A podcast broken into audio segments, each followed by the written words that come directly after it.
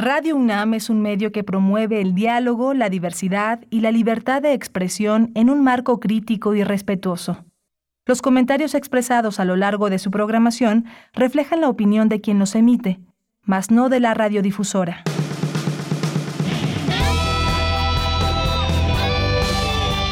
Prisma RU. Relatamos al mundo.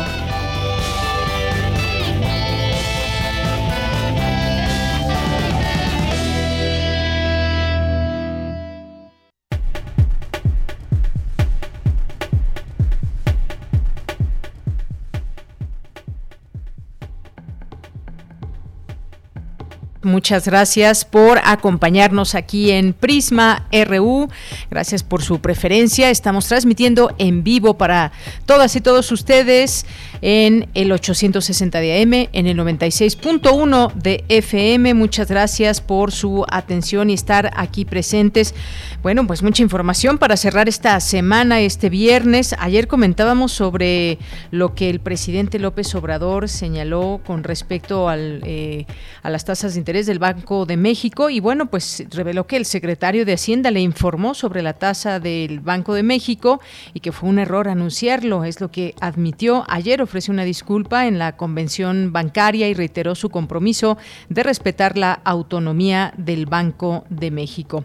Y hoy también seguimos en semáforo verde y ya se estudia la posibilidad, no estamos diciendo que ya ni las autoridades ni mucho menos se estudia la posibilidad de que ya no sea obligatorio en algunos espacios el cubrebocas, como es el caso de algunos lugares abiertos o donde no existan muchas aglomeraciones, pero pues todo esto tiene que ser avalado por las autoridades y de ello estaremos atentos aquí en este espacio.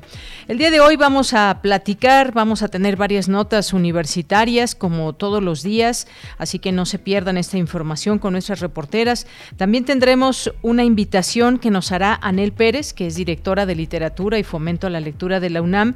Ella nos va a invitar al Rally Puma, bueno, sobre todo a alumnas y alumnos de nuevo ingreso, porque la UNAM organiza este evento con el fin de que conozcan su universidad, algunas, algunos detalles y más.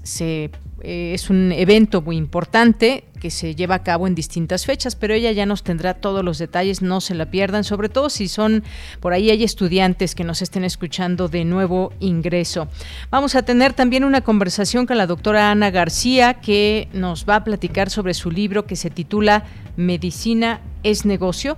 Y bueno pues toca distintos temas entre ellos pues puede ser desde la medicina estética la propia salud y cómo se relaciona en nuestra vida diaria cómo, cómo nosotros nos podemos cuidar y evitar evitar ir al médico entre otras muchas cosas como la relación médico paciente y varios aspectos que nos trae aquí en su libro ya nos platicará por ahí de la 1.40 la doctora Ana García también tendremos ya nuestra segunda hora una conversación con la doctora Daniela Villegas Mercado del Centro de Investigaciones y Estudios de Género, Estudios de Género, el CIEG, por la ley Ingrid. Ayer le adelantábamos un poco sobre este tema.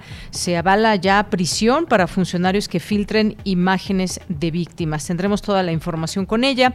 También estaremos platicando con nuestros amigos de Corriente Alterna, que en esta ocasión nos hablarán de cifras que han subido de feminicidio allá en Oaxaca. Nos acompañará Rafael Lozano. Tendremos también el refractario RU con Javier Contreras, varios de los temas que va a tocar que han sido noticia a lo largo de la semana y hoy los tenemos al análisis. Si no, podemos irnos sin Melomanía RU los viernes con Dulce Wet. Así que esto es parte de lo que tendremos hoy aquí en Prisma RU. Gracias por su atención y compañía.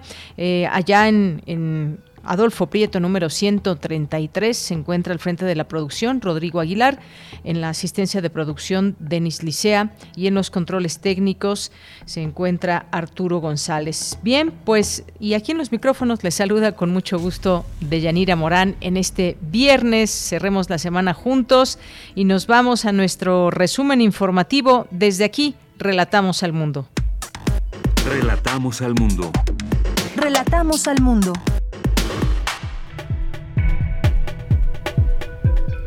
Y en este 25 de marzo, en la información universitaria, la UNAM y el Colegio de México lamentan el fallecimiento del doctor Arcadio Poveda Ricalde, investigador emérito y distinguido universitario. Más adelante le presentaremos una semblanza del fundador del Observatorio Astronómico Nacional en San Pedro Mártir.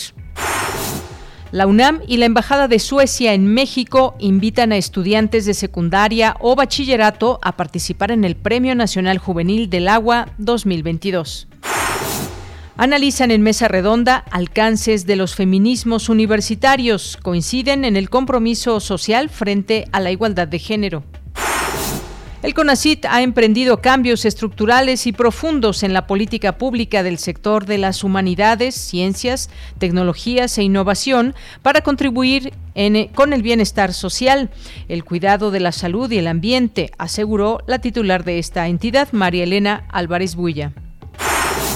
En la información nacional, la Ciudad de México seguirá en semáforo verde por COVID-19.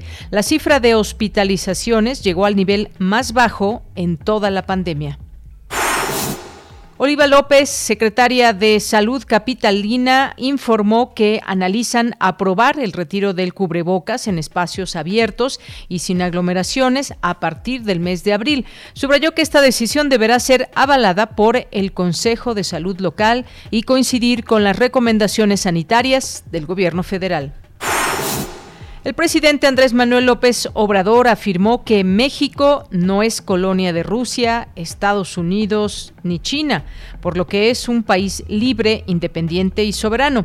Esto en respuesta a las declaraciones del jefe del Comando Norte estadounidense, Glenn Van Herk, quien afirmó que nuestro país es la nación con más agentes de inteligencia rusos desplegados en el mundo. El presidente de Estados Unidos, Joe Biden, se encuentra en Polonia, a 80 kilómetros de la frontera con Ucrania.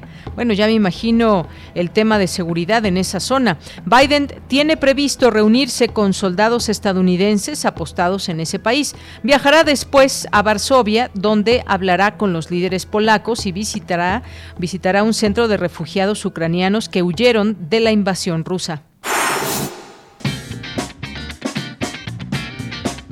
Hoy en la UNAM, ¿qué hacer y a dónde ir?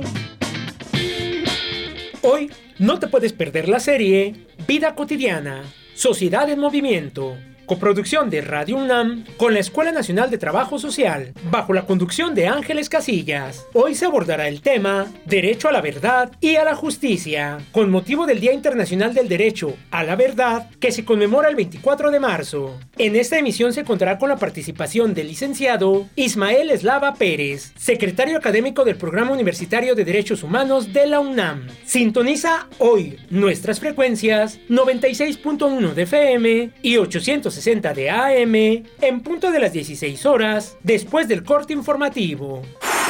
Otra opción sonora que no te puedes perder es la serie Miocardio, la génesis del sonido, que en esta ocasión nos presenta la segunda parte de la entrevista a la compositora Vivir Quintana quien hablará sobre el impacto de la violencia en su vida, su experiencia de crecer en Coahuila y los hechos que inspiran sus canciones. La cita es hoy, en punto de las 18.15 horas y en su retransmisión los domingos a las 14.30 horas por las frecuencias universitarias de Radio UNAM ya inició la edición número 43 de la Feria Internacional del Libro del Palacio de Minería, organizada por la UNAM a través de la Facultad de Ingeniería, con el apoyo de importantes dependencias universitarias, así como la Cámara Nacional de la Industria Editorial Mexicana, la Secretaría de Cultura y el Gobierno de la Ciudad de México. Este espacio da a conocer a la comunidad universitaria y a la sociedad en general las novedades de la industria editorial mexicana. La edición número 43 de la Feria Internacional del Libro del Palacio de Minería se lleva a cabo del 24 de marzo al 3 de abril totalmente virtual. Las actividades se transmitirán a través del sitio oficial filminería.unam.mx diagonal feria, así como en las redes sociales de la feria en un horario de 11 a 22 horas. Disfruta de las actividades de esta fiesta literaria sin salir de casa.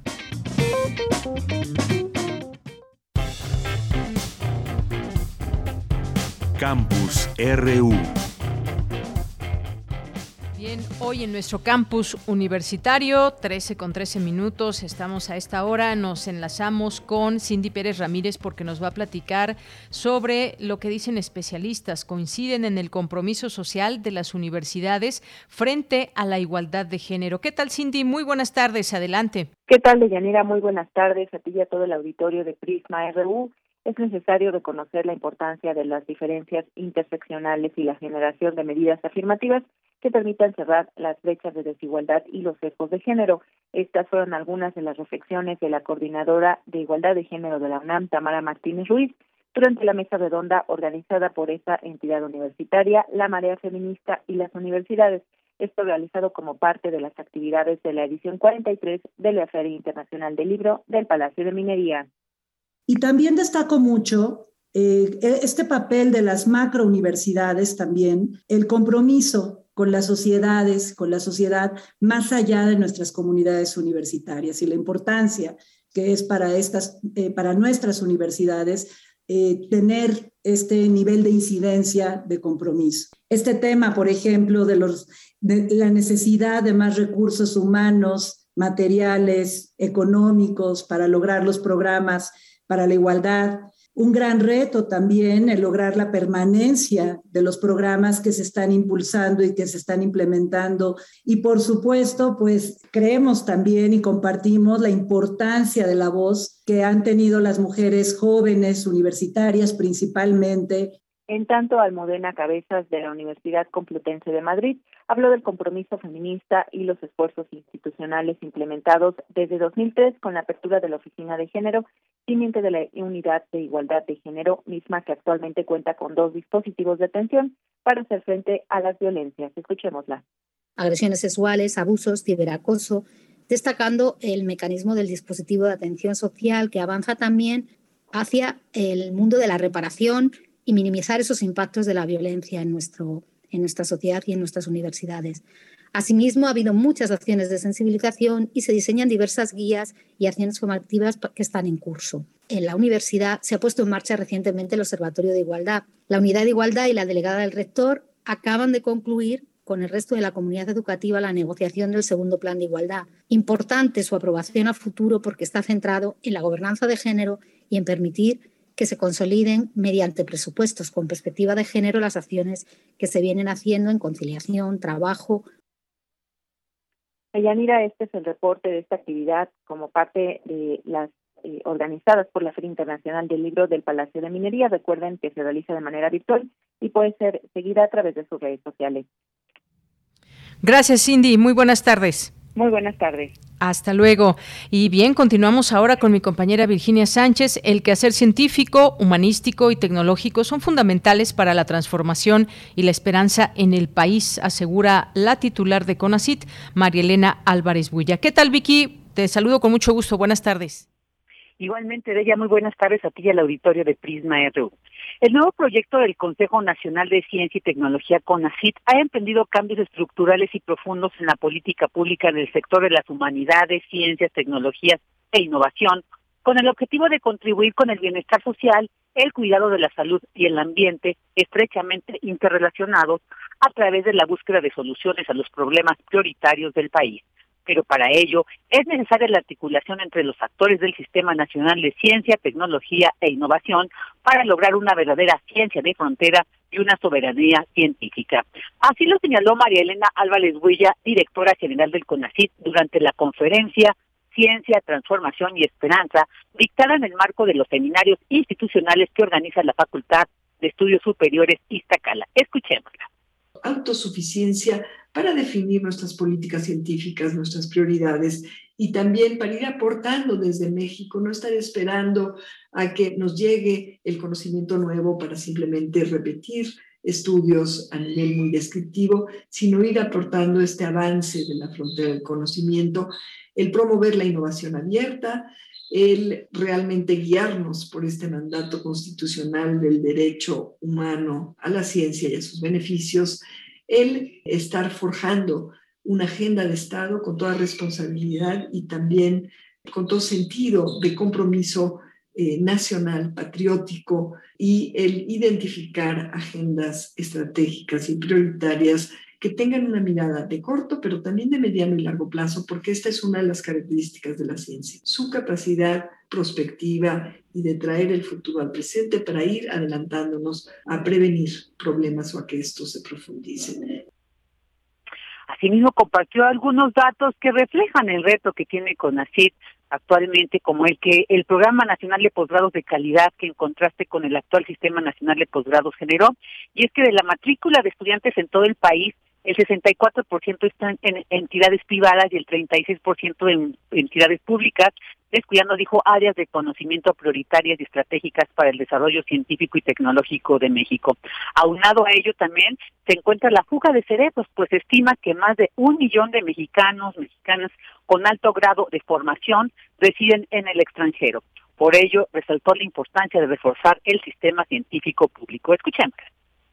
Entonces, este ecosistema científico público sin el cual no se puede aportar al avance del conocimiento, implica esa articulación virtuosa entre los proyectos estratégicos para el bienestar social, la soberanía tecnológica, todo el equipamiento que también se ha ido fortaleciendo, los laboratorios y una serie de alineamientos para que estos no sean privatizados o individualizados y separados de la posibilidad de articular y resolver. Proyectos de investigación también preponderantemente articuladores que sumen capacidades, pero sí también apoyar a colegas que en lo individual quieren seguir aportando desde sus ámbitos muy especializados, todo lo que tiene que ver con acervos, con un enfoque de ciencia abierta y esta amplia difusión.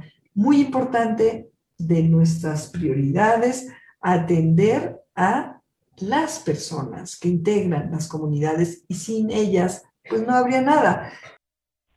Iván también abordó el avance en el desarrollo de la vacuna Patria, que está terminando la fase 2 de refuerzo humano. También dijo, pues está garantizando la regulación pertinente para el uso y comercialización de bioinsumos seguros para la salud y el ambiente, entre otros proyectos enfocados a recuperar nuestra soberanía científica. De ella, esta es la información. Muchas gracias, Vicky, y buenas tardes. Buenas tardes. Hasta luego. Pues sí, ahí estamos atentos también de este tema de la vacuna patria. Entre todas estas cosas que mencionó la doctora Marilena Álvarez Bullar, ligadas al quehacer científico, humanístico y tecnológico. Bien, pues nos vamos ahora con Dulce García, el astrónomo Arcadio Poveda Ricalde, ganador del Premio Nacional de Ciencias en 1975 y conocido internacionalmente por haber creado el método Poveda para medir la masa de las galaxias falleció ayer a los 91 años de edad. La UNAM, el Colegio de México y la comunidad científica expresaron su pesar por la pérdida del destacado científico mexicano. Nuestra compañera Dulce García preparó la siguiente semblanza.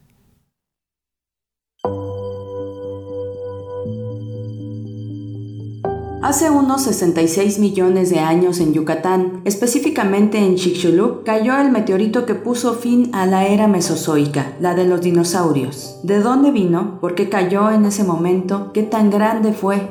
Quedaron en esa península estas preguntas selladas en un cráter y en fósiles de animales extintos. ¿Cómo no impactarían esas huellas a alguna persona ávida de conocimiento? Fue el caso del doctor Arcadio Poveda Ricalde, destacado astrónomo mexicano que falleció este jueves.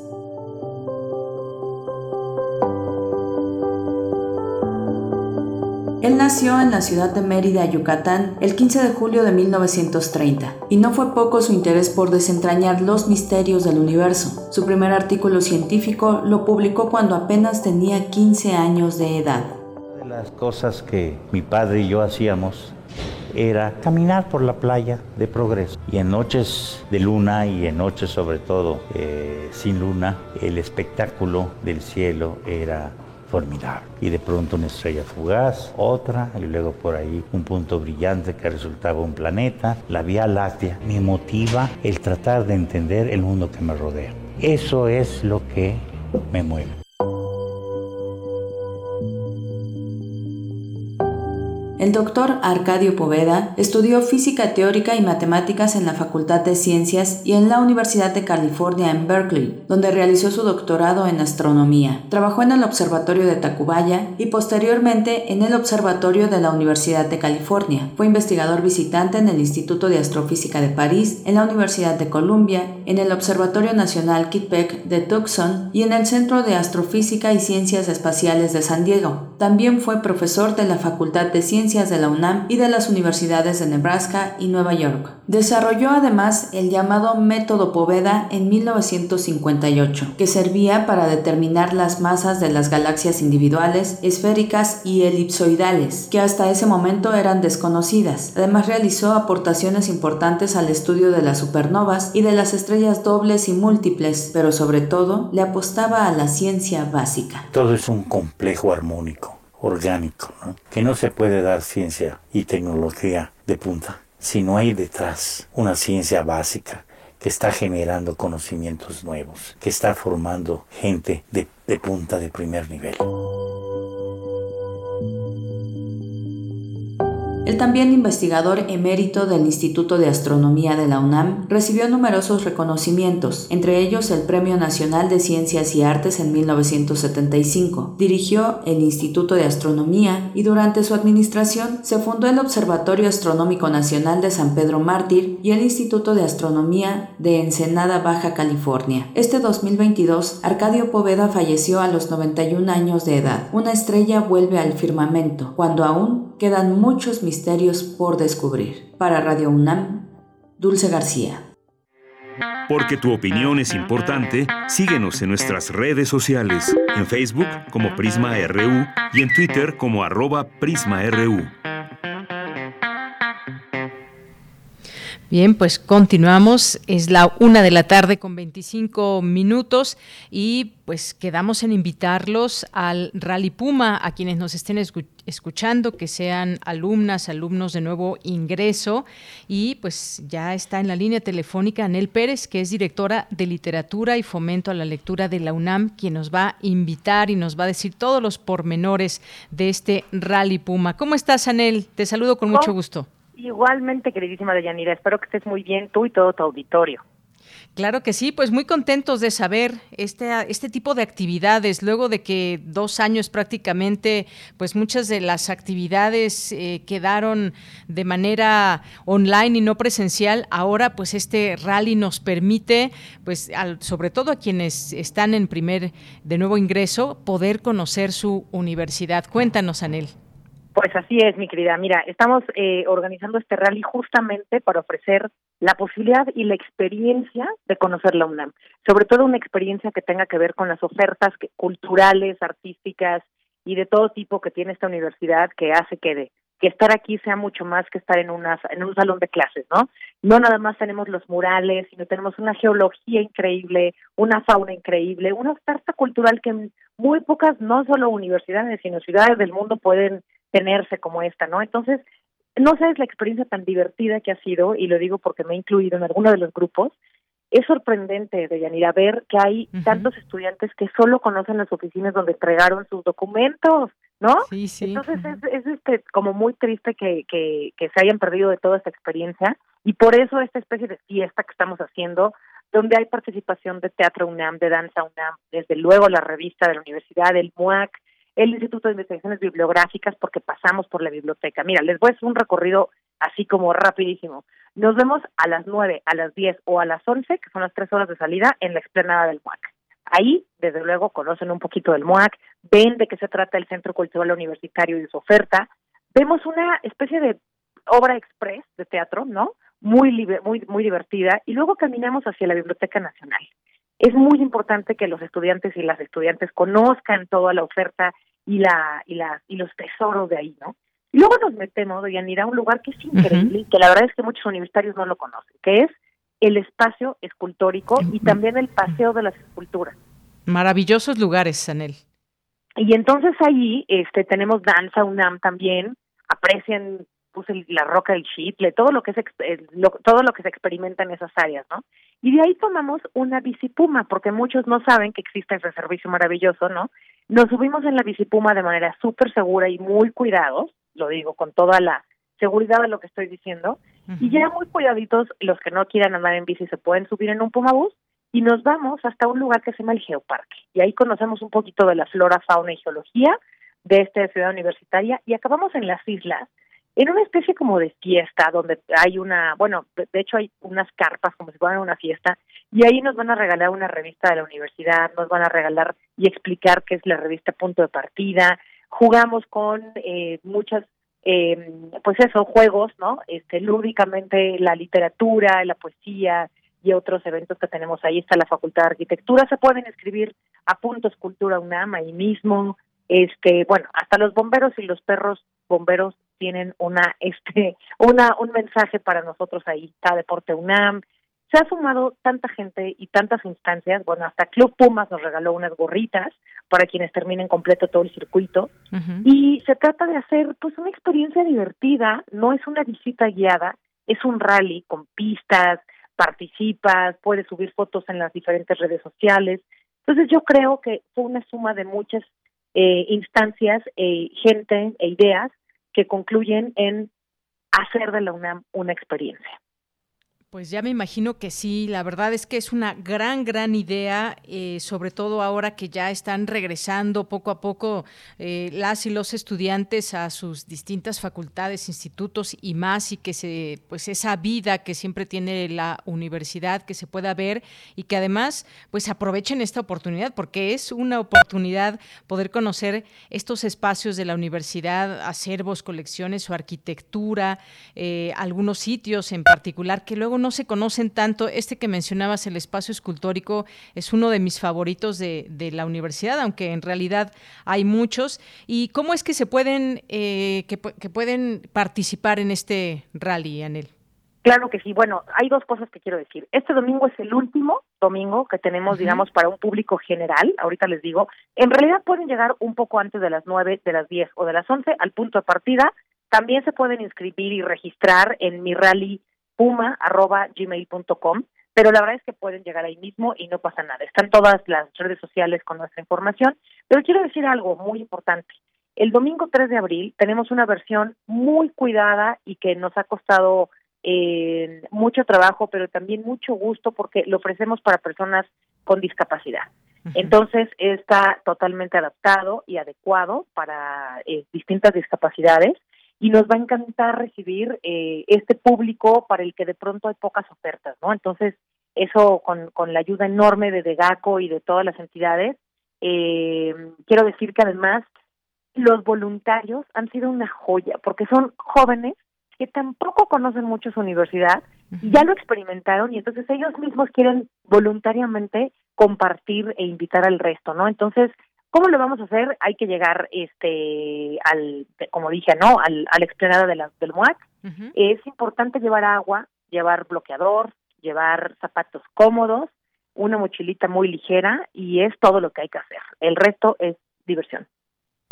Pues bueno, me parece muy bien. Muchas gracias por esta invitación y de verdad no se pierdan estos lugares. Hay veces que pues solamente vamos a, al lugar donde nos toca estudiar, pero nos falta recorrer mucho. Ciudad Universitaria es enorme y sobre todo ese punto de encuentro, el Centro Cultural Universitario, que tiene también una gran oferta y es un lugar muy, eh, muy bonito también. Está la Reserva Ecológica y están algunos otros lugares, eh, museos también dentro de nuestra propia universidad. Así que a divertirse, a conocer, a aprender y, ¿por qué no también hacer, hacer amigas y amigos? Porque también de eso se trata la universidad. Eso ha estado padrísimo. Eh, no sé, el otro día estaban pues, unos chavos de, ingenieros y unas chicas, por ejemplo, de... Ah, bueno, eso me encantó, lo quiero decir también. Hemos tenido gente de muchos países del mundo porque le entró durísimo el programa de estudios eh, ay, se me fue la escuela de, ¿cómo se llama? Eh, para extranjeros, del CEPE. Ah, y entonces hemos tenido gente de Alemania, de Francia, de todos lados, y ni siquiera, por ejemplo, hay hay este facultades que no sabían que existe ese programa, ¿no? Entonces, muy interesante ver cómo hay estudiantes que llevaban dos años sin poder socializar, qué bueno que lo mencionas, doña Nira, no es solo la experiencia del arte, de la oferta cultural, de la arquitectura, de la geología, es convivir, convivir con otras personas, ver una obra de teatro, bailar, porque hay una parte en la que puedes o no, pero compartes la danza y el movimiento en el espacio escultórico eh, con, muchas prácticas interesantes.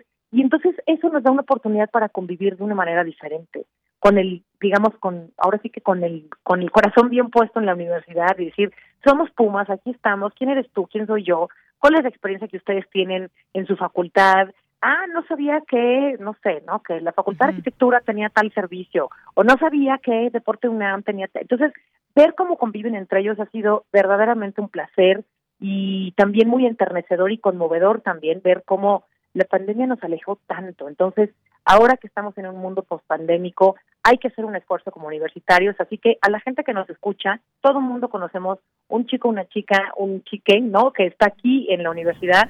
Hay que invitarles a todos para que estemos este, unidos por este rally que, que, que tiene una oferta realmente muy panorámica de toda la universidad. Efectivamente, pues está esta invitación que hacemos extensiva, quien nos esté escuchando este domingo, además muy inclusivo, como nos menciona Anel, y pues ubicar estos lugares, qué queda cerca de qué, dónde está eh, la alberca, dónde están los gimnasios, dónde están museos, en fin, para que nos familiaricemos con esta enorme ciudad universitaria. Pues muchísimas gracias, Anel, como siempre un gusto tenerte en este espacio, ojalá que llegue mucha gente y disfruten de este Rally Puma. Ay, pues muchísimas gracias. Ya sabes que yo soy fan de la de Radio UNAM, pero fan tuya sobre todo. Siempre con un programa increíble y fresco, así que muchas gracias y pues a invitar a todos las y los y les estudiantes que quieran convivir en este Rally Puma. Pues muchas gracias, gracias Anel por tus palabras. Te mando un abrazo y aquí seguimos. Sale pues. Buen Hasta luego. Igualmente. Para ti, hasta luego. Anel Pérez, directora de literatura y fomento a la lectura de la UNAM, con este Rally Puma. No se lo pierdan. Tu opinión es muy importante. Escríbenos al correo electrónico prisma.radiounam@gmail.com. Bien, pues continuamos. Vamos a nuestra siguiente charla. Ya está en la línea telefónica Mauricio Ocaña de la librería El Rincón de Macondo, porque es un proyecto cultural. Nos va a invitar a un bazar también. Y pues él se acercó a Radio UNAM, escribió un correo electrónico que nos, nos llegó y pues por eso está con nosotros, porque nos quiere hablar de este proyecto e invitar al público de Radio UNAM. ¿Qué tal, Mauricio Ocaña? ¿Cómo estás? Buenas tardes. Hola, hola, bien, muchas gracias. Pues un gusto que podamos escucharte y cuéntanos de la librería El Rincón de Macondo. Invítanos, sé que tienes un evento este fin de semana. Sí, es, bueno, antes que nada, pues muchas gracias, ¿no? Por el, por el espacio. Y sí, tal cual es eh, la librería El Rincón de Macondo, pues es, eh, es una librería, ¿no? Que yo siempre he dicho que más que una librería es como un pequeño punto de, de encuentro, ¿no? Entre varias este, entre varias expresiones artísticas, ¿no? Eso es al menos lo que lo que lo que se trata de hacer, ¿no? Ah, y bueno, yo los invito a que a que vengan a la librería, estamos muy cerquitas del Metro Portales.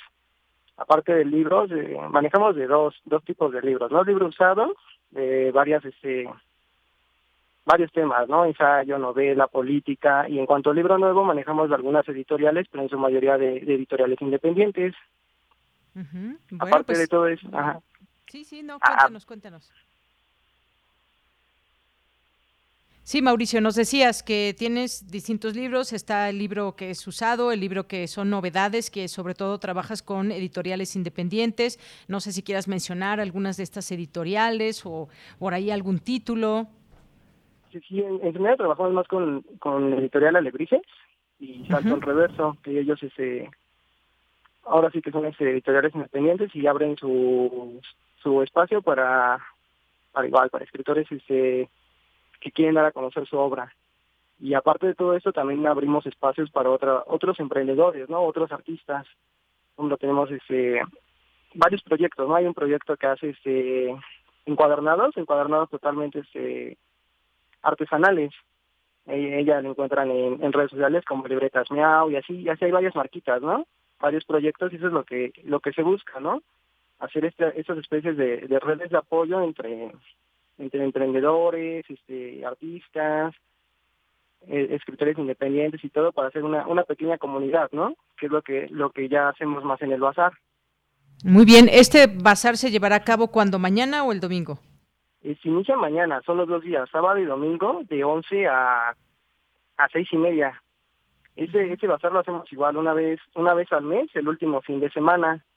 En, el bazar pues vienen, como te comento, ¿no? Varias, varias marcas, este, varias marcas independientes este, aparte de eso vienen igual escritores, presentan su, su libro o, su fanzine, igual este, vienen, vienen artistas y pequeña, van a hacer una pequeña intervención sobre manta y música en vivo. cada mes tenemos un, este, un taller diferente. Por ejemplo, el día de mañana vamos a tener un taller de cata de cacao. Y el día domingo vamos a tener un pequeño concierto de jazz. Muy bien, ahora cuéntanos, nos decías que está muy cerca del Metro Portales. Eh, ¿Cuál es la dirección exacta para nuestras amigas y amigos que quieran disfrutar un día mañana ahí en la librería El Rincón de Macondo? Estamos en Avenida Presidentes, casi esquina con Plutarco Elías Calles. La colonia se llama Banjidal y la delegación es Iztapalapa. Muy bien. ¿Y tienen alguna dirección de electrónica, alguna página?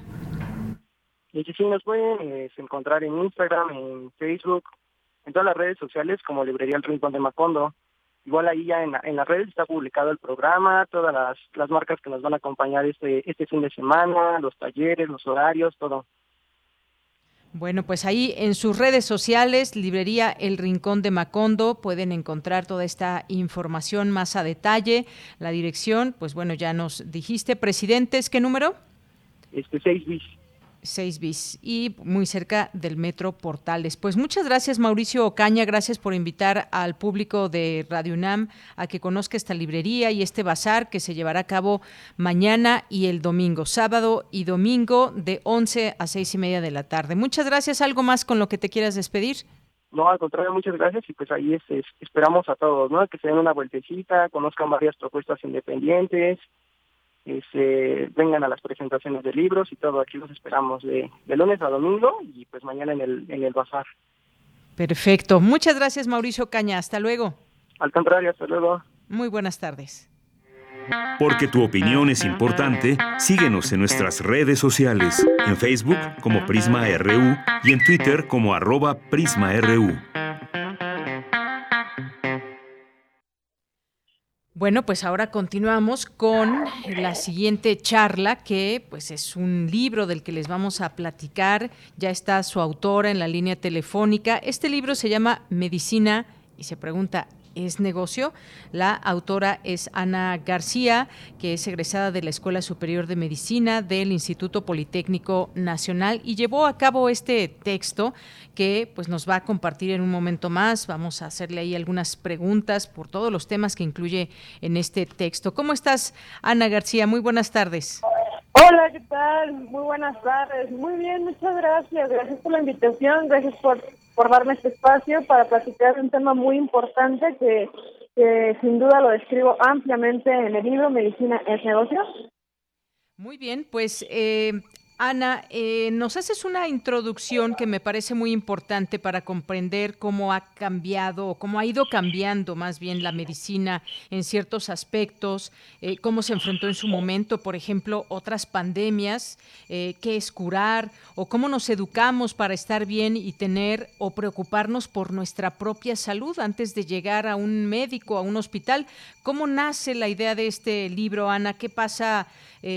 Pues pasa muchas eh, por muchos temas, desde, por ejemplo, el sistema de salud en México, el negocio de las farmacéuticas, la calidad en la atención médica, cómo debe ser y cómo es la relación médico-paciente, te vas hasta la medicina estética, entre otros temas. Pero en principio, bueno, pues comencemos. ¿Cómo surgió esta idea? Y pues el primer tema quizás importante a desarrollar, el sistema de salud en México. Sí, mira, eh, empiezo narrando en el libro que recuerdo que les recuerdo es un libro dirigido para todo público, tanto para las personas que no están en el área de salud directamente, como para las personas que ya se involucran en el área de salud. Es un libro con un lenguaje muy sencillo, lo cual las personas lo pueden adquirir, y, e inicio precisamente haciendo conciencia, ya que vivimos o pasamos por una situación muy, muy delicada, muy, muy difícil a nivel mundial, que fue el COVID. Una de las cosas que nos enseñó el COVID es que es la única o el único motivo por el cual puede parar el mundo. Y me refiero a parar el mundo en la cuestión económica. A todos nos pegó, a todos nos pegó en el bolsillo esta situación de COVID. ¿Qué quiere decir esto? Que así como de importante es tanto a la economía, eh, a la microeconomía o a la economía que vivimos al momento que compramos la despensa, como economías tan grandes como es un sistema de salud, es tan importante relacionar la cuestión médica con la cuestión económica. ¿Y cómo lo relacionamos? Desde el PIB. El PIB, que es el ingreso interno bruto, que en México, lo desgloso más a fondo en el libro, es uno de los países, comparado con Estados Unidos, que solo aporta el 2% de su ingreso. Estados Unidos aporta el 6% de su ingreso a nivel nacional. Ese 6% está dirigido solamente al sector de salud. Entonces, ¿qué quiero dar a entender con eso? Que es un es una situación que hay que prestarle atención porque COVID no es la primera ni va a ser la última pandemia que vamos a tener en la historia del mundo. Entonces, creo que son alertas, focos amarillos en los cuales tanto a nivel privada, es decir, a nivel del día a día, como a nivel eh, nacional hay que tomar en cuenta. Lo desgloso más adelante, eh, más a profundo en el libro, eh, lo desmenuzo más a profundo este tema en relación al ingreso económico relacionado con la medicina. Muy bien, eh, Ana, pues te preguntaba yo de este sistema de salud en México, que bien merece, por supuesto, un capítulo como lo haces en, tu libro, porque pues destacas un sistema del que pues se ha dicho ha venido de más a menos, se han incrementado a lo largo del tiempo ciertas enfermedades, hay prevalencias como la diabetes, por ejemplo, y no hay presupuesto que alcance como eh, eh, esta enfermedad o el tema del cáncer también. Así que, pues cuéntanos un poco de este sistema de salud en México para dar paso a todo el entramado que hay dentro del, del sistema de salud en México, no solamente en México, en el mundo, porque luego entra el tema de las farmacéuticas, por ejemplo, pero platícanos un poco del sistema de salud en México. Ok. La historia de la enfermedad eh, antes se daban, o antes era más como una enfermedad infecciosa. Actualmente, la prevalencia y la incidencia de las enfermedades son enfermedades crónicas. Crónicas, ¿qué quiere decir esto? Que nos va a llevar mucho tiempo combatirlas y no nada más consta de solo una disciplina, que es el caso de la diabetes. Al momento de ser enfermedades crónicas, eso genera un gasto mayor, un gasto que no nada más es tengo fiebre, me tomo una pastilla, se me quita. Es un gasto que va a llevar años, es decir, toda la vida de esa persona va, va a estar relacionada o va a tener que ir de la mano con el sistema de salud. Tanto gasto hospitalario como gasto en cuestión de la persona de ir al hospital, porque eso es un gasto que la persona tiene que hacer, de comprar los medicamentos que no se encuentran y en particular con la diabetes en caso de que necesiten procedimientos más complejos como es la hemodiálisis o la diálisis peritoneal. Entonces, eh, mi objetivo en este capítulo es hacer ver que sí es importante, insisto, relacionar el dinero con el tema médico, principalmente hacer promoción a la medicina preventiva en lugar de la medicina correctiva. Si nosotros prevenimos nuestras enfermedades. Si nosotros prevenimos estos gastos económicos que vamos a hacer, eh, vamos a tener una sociedad productivamente mejor, vamos a tener una sociedad más sana y por lo tanto el gasto que se va a generar a nivel del sistema de salud va a ser destinado o va a ser el mejor diversificado en todas las áreas de la población, porque no toda la población es diabética, por ejemplo. Hay otras necesidades que también hay que tomar en cuenta. Bien, pues sí, para pronto se han incrementado distintas enfermedades y a veces desconocemos ese poder que podemos tener para prevenir. El tema de la prevención también es muy importante. Y luego después de, todo esto, que como tenemos los sistemas de salud y que se pusieron a prueba ahora con esta pandemia en todo el mundo, pues está el negocio de las farmacéuticas, porque además de, pues además de curarnos, además de la investigación que puede haber en torno, también hay un negocio que es otro de los capítulos que abordas. ¿Qué significa esto? ¿De qué se trata este negocio? ¿Cómo lo comprendemos y cómo es posible frenarlo si es que se puede? En nosotros y nuestra voluntad de ciudadanos puede estar una de las soluciones o tiene que ver directamente con cómo cómo es la medicina y sus relaciones en este sentido con las farmacéuticas. Ok, y lo dejaste, me gustó esta palabra que utilizaste, muy, muy estratégica, que es investigación. Muchas veces tenemos la idea de que los laboratorios solo tienen la función de vender. Ajá. Y eso también está dentro del gremio médico. A veces se nos acerca un promotor de laboratorio y nos ofrece su medicamento para que nosotros lo recetemos a los pacientes. Es decir, tenemos como esa etiqueta grande en el laboratorio que es nada más vender, vender, vender independientemente o, al precio que sea vender. Pero no, no precisamente tiene que ser así y es donde yo en el capítulo del libro amplío un poquito el panorama sobre este rubro. Los laboratorios es una herramienta que, que, el médico necesita para poder eh, tratar o para poder llevar o controlar su enfermedad. Es decir, es una simbiosis entre médico y laboratorio. Pero también los laboratorios necesitan de médicos investigadores. Y la investigación genera un gasto, un gasto porque una investigación no nada más es decir sirve o no sirve, sino decir qué tanto me sirve y qué tanto no me sirve. Es todo un sistema que hay detrás eh, de la simple pastilla que recetamos, que es famosa, que es el paracetamol. Para, para saber que el paracetamol sirve para quitar el dolor o la fiebre, hay muchos estudios detrás. Y como y, y recordemos, así como los microorganismos se van adaptando al medio ambiente, las enfermedades van cambiando. No es lo mismo una enfermedad, por ejemplo, tuberculosis que vivimos en épocas pasadas a la tuberculosis que hoy actualmente se vive. Por lo tanto, a pesar de que ya se sabe el medicamento para la tuberculosis, se necesita invertir en esa investigación para saber que la tuberculosis o el bichito todavía le está haciendo efecto el medicamento actual. Es decir, es una constante investigación y es una constante inversión que se tiene que hacer.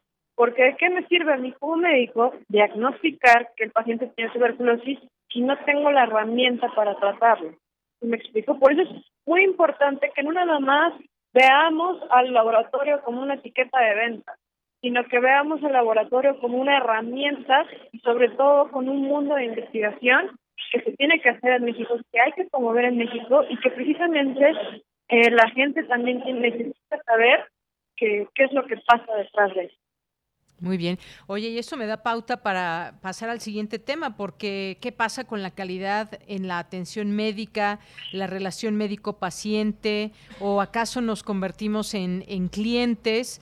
Eh, ¿Qué papel juegan, por ejemplo, las aseguradoras? ¿Realmente se preocupan por la salud o es también pues una extensión de un negocio que es muy redituable? Como sabemos, los, los seguros médicos cuestan bastante. ¿Qué nos puedes decir sobre este tema? Okay la educación en México, y aquí es donde siempre, siempre hago hincapié en mis charlas que doy, todo el sistema social va regido, tiene como pirámide tres, tres rubros. Educación, economía y salud. Sin esos tres rubros, es difícil que una sociedad pueda avanzar de forma positiva. Ahora, ¿qué pasa eh, con esta, esta terminología, que la detallo muy, muy a fondo en el libro, cliente, enfermo, paciente. Y esto da en función a la figura del médico. Antes, eh, eh, la figura del médico era más respetada, más socialmente delimitada, y se le denominaba paciente porque el, el, enfermo era paciente a los tiempos que el médico manejaba. De ahí viene la palabra cuando considero que actualmente eso ya debe de cambiar. Creo que todos hemos escuchado o hemos sido testigos que la gente al tener una sobredemanda ya no tiene paciencia. Actualmente la gente quiere rapidez. Entonces, hay que cambiar la terminología. Considero yo, y estoy a favor de llamar enfermo al que actualmente se conoce como paciente, porque el enfermo tiene un problema de salud, tiene una enfermedad, ¿no? Entonces, ir puliendo, ir afinando esos términos, y ahora me dices, bueno, ¿por qué no llamarlo cliente? He tenido testimonios de gente donde ahí hacen una comparativa entre un sector privado y un sector público. Me han dicho, es que, bueno, soy cliente entre más estoy pagando. ¿Por qué? Porque entre más estoy pagando estoy recibiendo un servicio más completo. Es decir, si una persona paga más, se siente más cliente y con, y con eso tiene derecho a exigir ciertas cosas. Pero ¿qué pasa en el sector público? Ahí sí soy paciente porque si me citan a las 7 de la mañana, sé que me van a, a, ver el médico a dos horas después nada más me va a ver por 15 minutos. Cuando considero que tanto ese sistema público como el sistema de salud privado deben de equiparar. Defino muy bien la terminología, defino también muy bien por qué el cliente no esté tampoco a favor de o por qué algunas personas se pueden ofender porque también va en función de ser un objeto. Cuando recordemos que la medicina, una de las cualidades y privilegios que tiene el ser médico es esta empatía con el enfermo, esta empatía con la enfermedad. Cosa eh, contraria a, por ejemplo, un vendedor que tiene empatía con el objeto que está vendiendo. Por eso le dice cliente. Muy bien. Eh, Ana, otra cosa también que de la cual nos hablas en tu en tu libro y que es el de la medicina estética, cómo ha digamos ha tenido un avance enorme, se ha vuelto incluso podríamos decir hasta una estrategia de marketing. Hay muchos estereotipos que se pretenden o se quieren seguir y México ha destacado como uno de los países con más altos índices de operaciones estéticas. También el caso de Brasil, Estados Unidos, pero procedimientos que no necesariamente son, son, son médicos y eh, dices en tu libro, en la ciencia médica no, no existe eh, una cirugía eh, estética como tal. En todo caso, tendríamos que hablar de cirugía plástica. Y esto, pues también de la cirugía estética se ha vuelto todo un negocio.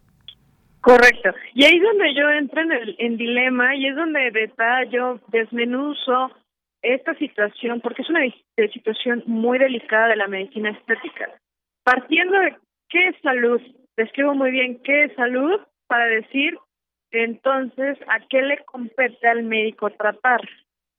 ¿Sí me explico? Entonces, eh, de verdad estamos haciendo medicina estética, estamos viendo por la salud de esa persona que quiere hacer un procedimiento estético o nada más estamos tomando como pretexto eh, eh, este problema quizás psicológico, quizás desde otra perspectiva no tanto biológica. Desmenuzo muy bien eh, este, este concepto de belleza en, en el capítulo, eh, detallo muy bien eh, en qué momento se puede volver patológico si estamos hablando de un problema psicológico, eh, porque también eh, recordemos que la estética, nosotros en medicina tenemos una frase que es vida, función y estética. Primero es la vida, después la función de ese órgano, de ese sistema y después la estética. Es decir, sí la estamos considerando, pero hasta el punto más alto. Y dentro de la estética, ¿qué tanto es tantito, no? ¿Qué tanto si me quito una verruga? ¿Qué tanto si me pongo botox? ¿Qué tanto si me pongo e implantes mamarios o incluso qué tanto si me hace una reconstrucción en pacientes quemados, ¿no? Por eso también es estética y es muy importante. Entonces, hablo del panorama, amplío un poquito este término, desmenuzo muy bien el tema y dejo a reflexión eh, el decir, ¿en verdad es medicina? Muy bien. Ana, pues eh, ya se nos acaba el tiempo. Yo te pediría una última reflexión en todo esto, porque entre las cosas que dices es que eh, se puede señalar que la mayor prevalencia de enfermedades en nuestro país tiene su origen en el tema alimentario. ¿Por qué este país no se puede alimentar bien? Sabemos que nos hace bien, que nos hace mal, pero seguimos con una dieta pues muy terrible en general eh, en el mexicano común, digamos. Yo sé que hay gente que come muy bien y a sus horas y hace una buena dieta, pero pues no es la mayoría de las personas en nuestro país. ¿Qué nos puedes decir sobre ello? Partimos de lo que había comentado, los tres pilares, educación, eh, educación, salud y economía. Es un tema muy amplio la educación, es un tema muy difícil de abordar, es un tema muy complejo, pero todo parte de la educación, desde la educación alimenticia hasta la educación en cuestión preventiva de salud. Si yo sé que tengo antecedentes de familias diabéticas, desde antes debo prevenir. La educación es uno de los ejes fundamentales. No quiero explayarme mucho, pero en el libro lo detallo más a fondo en cuestión de esta educación, que también estoy a favor de empezar ahí a hacer conciencia en la gente que hay que leer, hay que educarse, hay que informarse y para eso le recomiendo mi libro porque ahí está muy sustentado, mucha bibliografía, no nada más es lo que yo pienso, es lo que ya está evidenciado. Claro, me consta aquí toda esta bibliografía que, de la que hablas. Y por último, ¿dónde podemos conseguir tu libro Medicina es negocio de Ana García? Ok, le recuerdo, primero de abril, 7 de la mañana, Ágora Café, en la colonia Roma Norte. Estaremos haciendo una presentación del libro, ahí lo pueden adquirir. También 7 de la noche, perdón, 7 de la noche, Ágora Café, primero de abril, presentación del libro Medicina es negocio. Lo pueden adquirir siguiendo mis redes sociales, que eh, es doctora Ana García, doctora Garciana y doctora Anagar por Instagram, WhatsApp 55 55 40 77 19 76 y me pueden mandar un mensaje y con gusto les haremos llegar el libro. Muy bien, pues librerías de prestigio, Sótano, Sanborns, Gandhi y este Mercado Libre. Muy bien, pues doctora Ana García, ha sido un gusto platicar contigo. Dejamos ya también la imagen de este libro en nuestras redes sociales por si alguien gusta también contactarte a través de tu Twitter, que fue el que publicamos a través de el nuestro. Muchas gracias, gracias por estar con nosotros, gracias por este libro que nos invita a la reflexión. Muy buenas tardes. Gracias, hasta luego. Hasta luego. Fue la doctora Ana García, egresada de la Escuela Superior de Medicina del Instituto Politécnico Nacional. Bien, pues ya son las dos de la tarde. Vamos a hacer un corte en este momento y regresamos a la segunda hora de Prisma RU. Relatamos al mundo. Relatamos al mundo.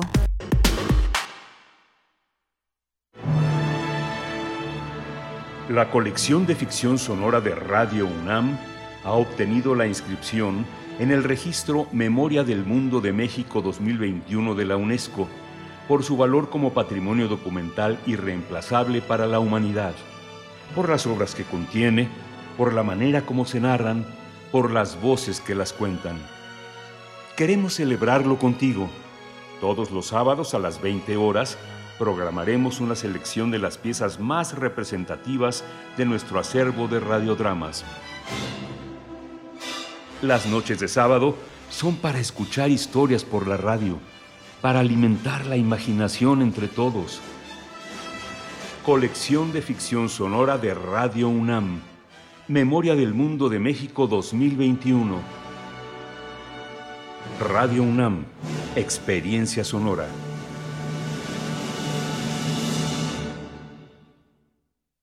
Mi hijo tiene hambre de gloria. Es deportista. Mi hija tiene hambre de crecer. Es artista. Mi hijo tiene hambre de aprender. Es estudiante. Mi hija tiene hambre. Hambre de comida. Estoy desempleada. Nadie en México por herencia del pasado debe pasar hambre. Por eso, desde el Partido del Trabajo impulsaremos el programa Hambre Cero, que otorgará alimentos a quienes no tienen que comer. El PT está de tu lado. Los alimentos naturales ya se vieron ganadores. Los del Atlético Chatarra son pura mala vibra. Este partido se pone chatarra. Intentan doblar a los del Club del Antojo a fuerza de ingredientes malignos. Los alimentos saludables son nuestros héroes salvadores. Recuerda revisar el etiquetado, haz ejercicio todos los días y disfruta de gran salud. Come como nosotras y ponte saludable. Pura vitamina. La Iliada es una piedra fundacional de la literatura occidental. El principio de una larga cadena de pensamientos y escritores. De ella hemos aprendido virtudes y muchos, muchos vicios. Colectivo Teatro Sin Paredes demuestra la visión femenina de este poema con los versos no cantados de la Iliada en Contra Iliada, Cantos Apócrifos, un contrarretrato a la visión patriarcal del poema griego, de Sara Pinedo. Dirección Violeta Luna. Jueves y viernes 20 horas, sábados 19 horas y domingos a las 18 horas en el Foro del Dinosaurio del Museo Universitario del Chopo. Del 17 de marzo al 3 de abril Mayores informes en www.chopo.unam.mx. La visión del ser humano deja de ser masculina. Museo Universitario del Chopo. Porque tu opinión es importante, síguenos en nuestras redes sociales, en Facebook como Prisma RU y en Twitter como arroba PrismaRU.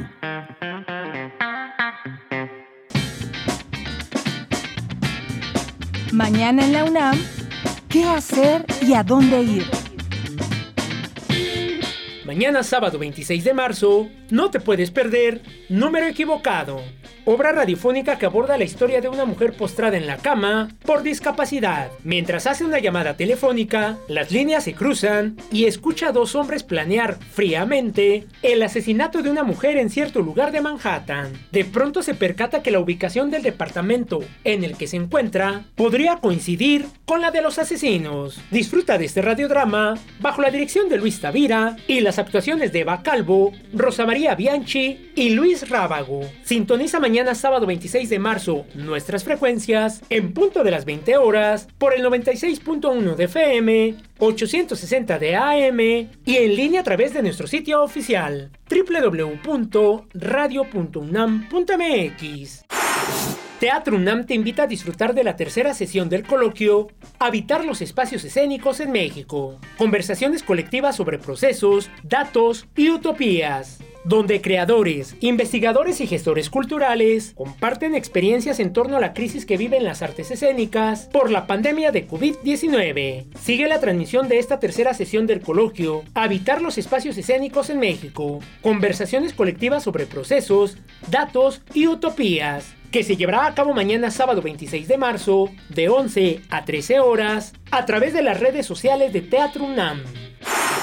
En el marco de las actividades del Día Mundial del Teatro, se presentará la obra Requiem para las debutantes, bajo la dirección del dramaturgo Alaciel Molas González. En esta puesta en escena los temas centrales son la conquista y la colonia, por un lado, y el capitalismo por el otro. La obra, Requiem para las debutantes se presentará este sábado 26 y domingo 27 de marzo a las 18.30 horas en el Foro Sor Juana Inés de la Cruz del Centro Cultural Universitario. El aforo está limitado a 40 personas. No olvides llevar tu cubrebocas, respetar en la medida de lo posible la sana distancia y las medidas sanitarias recomendadas por el personal del foro Sor Juana Inés de la Cruz. Para Prisma RU, Daniel Olivares Aranda.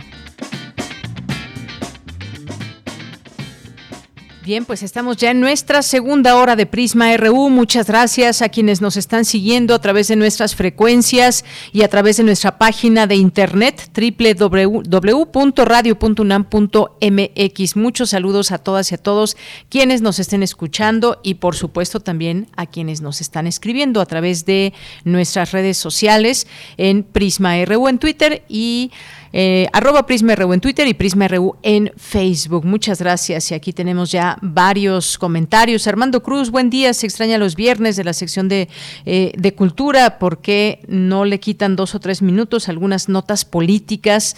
Bueno, pues eh, de todo, de todo hay que tener aquí en, este, en estos espacios informativos. Y muchas gracias. Gracias por el comentario. También dice que quiere una sección de música con Dulce Wet que tenga un espacio los miércoles ya que un día me parece poco. Bueno, pues sí, muchas gracias por sus comentarios, gracias aquí por los saludos a Dulce, a Tamara.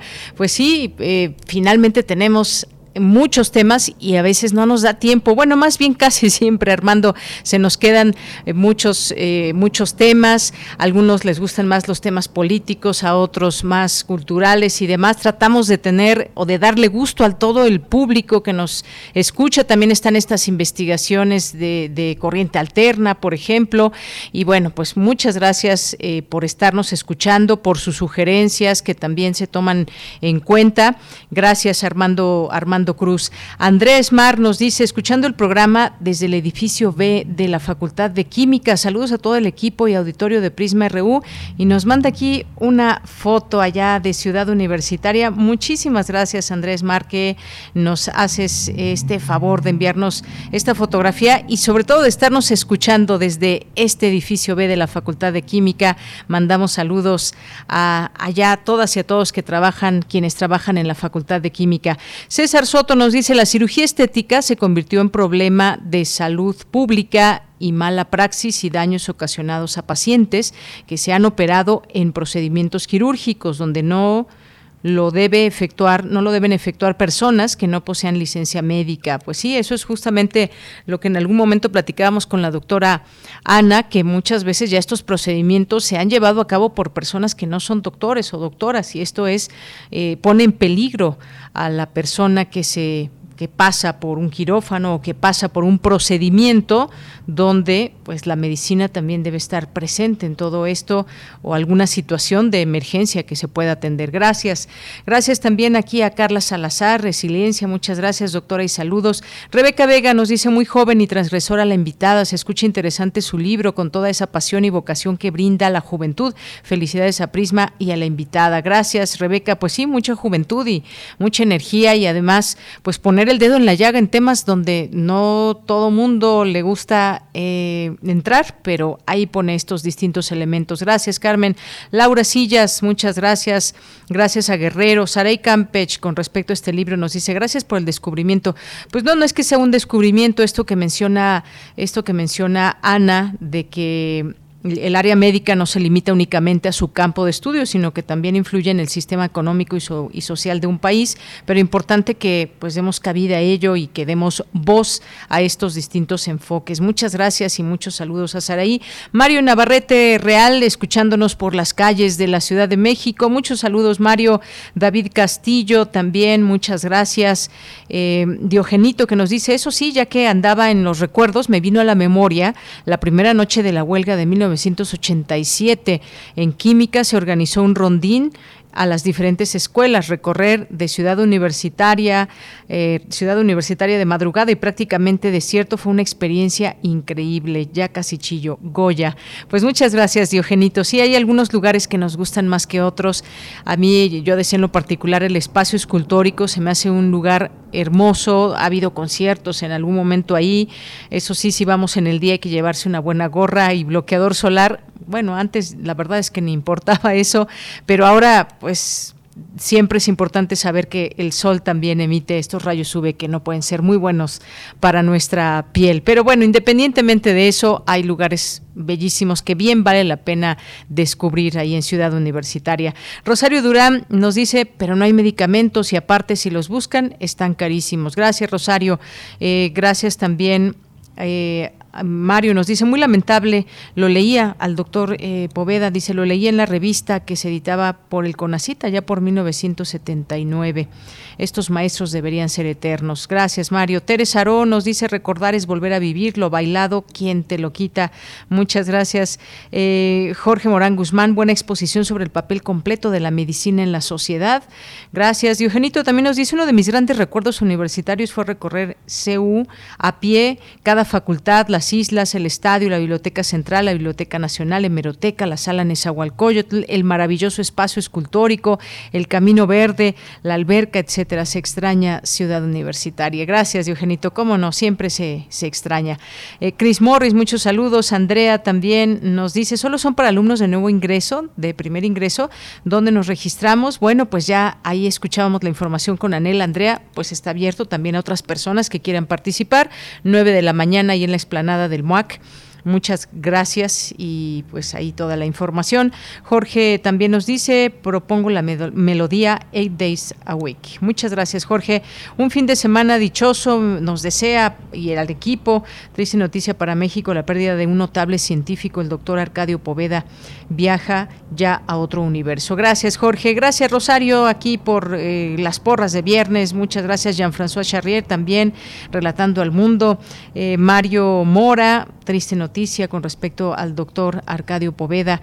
Gracias también a Eduardo Mendoza, mm, eh, que ya nos espera con desde el tórrido Jutepec, siendo viernes, amerita una buena cerveza para escuchar a gusto. Bueno, pues salud, Eduardo, muchos saludos. Eh, Lilith también, muchas gracias. A David Castillo, viernes, viernes de complacencias, saludos intensos a los queridos radioescuchas. Ana Ara, muchas gracias. Idalia, Idalia Gómez, muchas gracias también a Erika, a Miguel Esteban y a todas y todos quienes se estén sumando, se sigan sumando a estas a estos saludos saludos.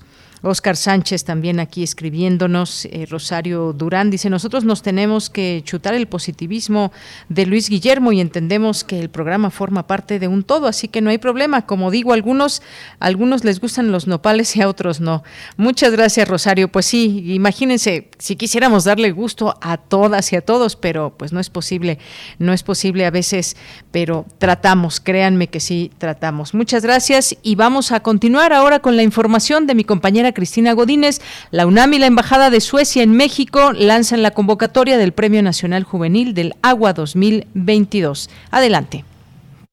Buenas tardes, Deyanira. Un saludo para ti y para el auditorio de Prisma RU. El objetivo de esta convocatoria es que los jóvenes propongan soluciones a los principales problemas de seguridad hídrica que enfrenta el país mediante la innovación, la ciencia y la cultura y está dirigida a estudiantes mexicanos de 15 a 20 años de edad inscritos en los niveles de secundaria o bachillerato. En la presentación de la convocatoria, el director del Centro Regional de Seguridad Hídrica, Fernando González Villarreal, externó que en los dos últimos años en México se han registrado regiones con estiajes importantes, en particular en el norte, noreste y Valle de México. Con el cambio climático esperamos que esto se haga aún más agudo pero también la expresión de lo que tenemos hoy de escasez de agua. La noticia en Monterrey es muy complicada hoy en la mañana. tenemos un estrés hídrico que hace que las sequías provoquen mayores efectos negativos en las poblaciones. Entonces es un efecto del aumento del estrés hídrico, un efecto también del cambio climático y de falta de inversión en el sector. Por su parte, el embajador de Suecia en México, Gunnar Alden, dijo que el acceso universal al agua limpia es uno de los 17 objetivos globales de la Agenda 2030. El acceso universal al agua limpia para todos es uno de los 17 objetivos globales de la Agenda 2030, que tanto México como Suecia se han comprometido a implementar. Eso requiere realizar inversiones adecuadas en infraestructura, proporcionar instalaciones sanitarias y fomentar prácticas de higiene, así como una mayor cooperación internacional. Por ello, iniciativas eh, como el Premio Nacional Juvenil de Agua cobran aún más relevancia. Es necesario que los jóvenes se lucren en el tema para buscar soluciones y garantizar una gestión del agua más sostenible por el futuro.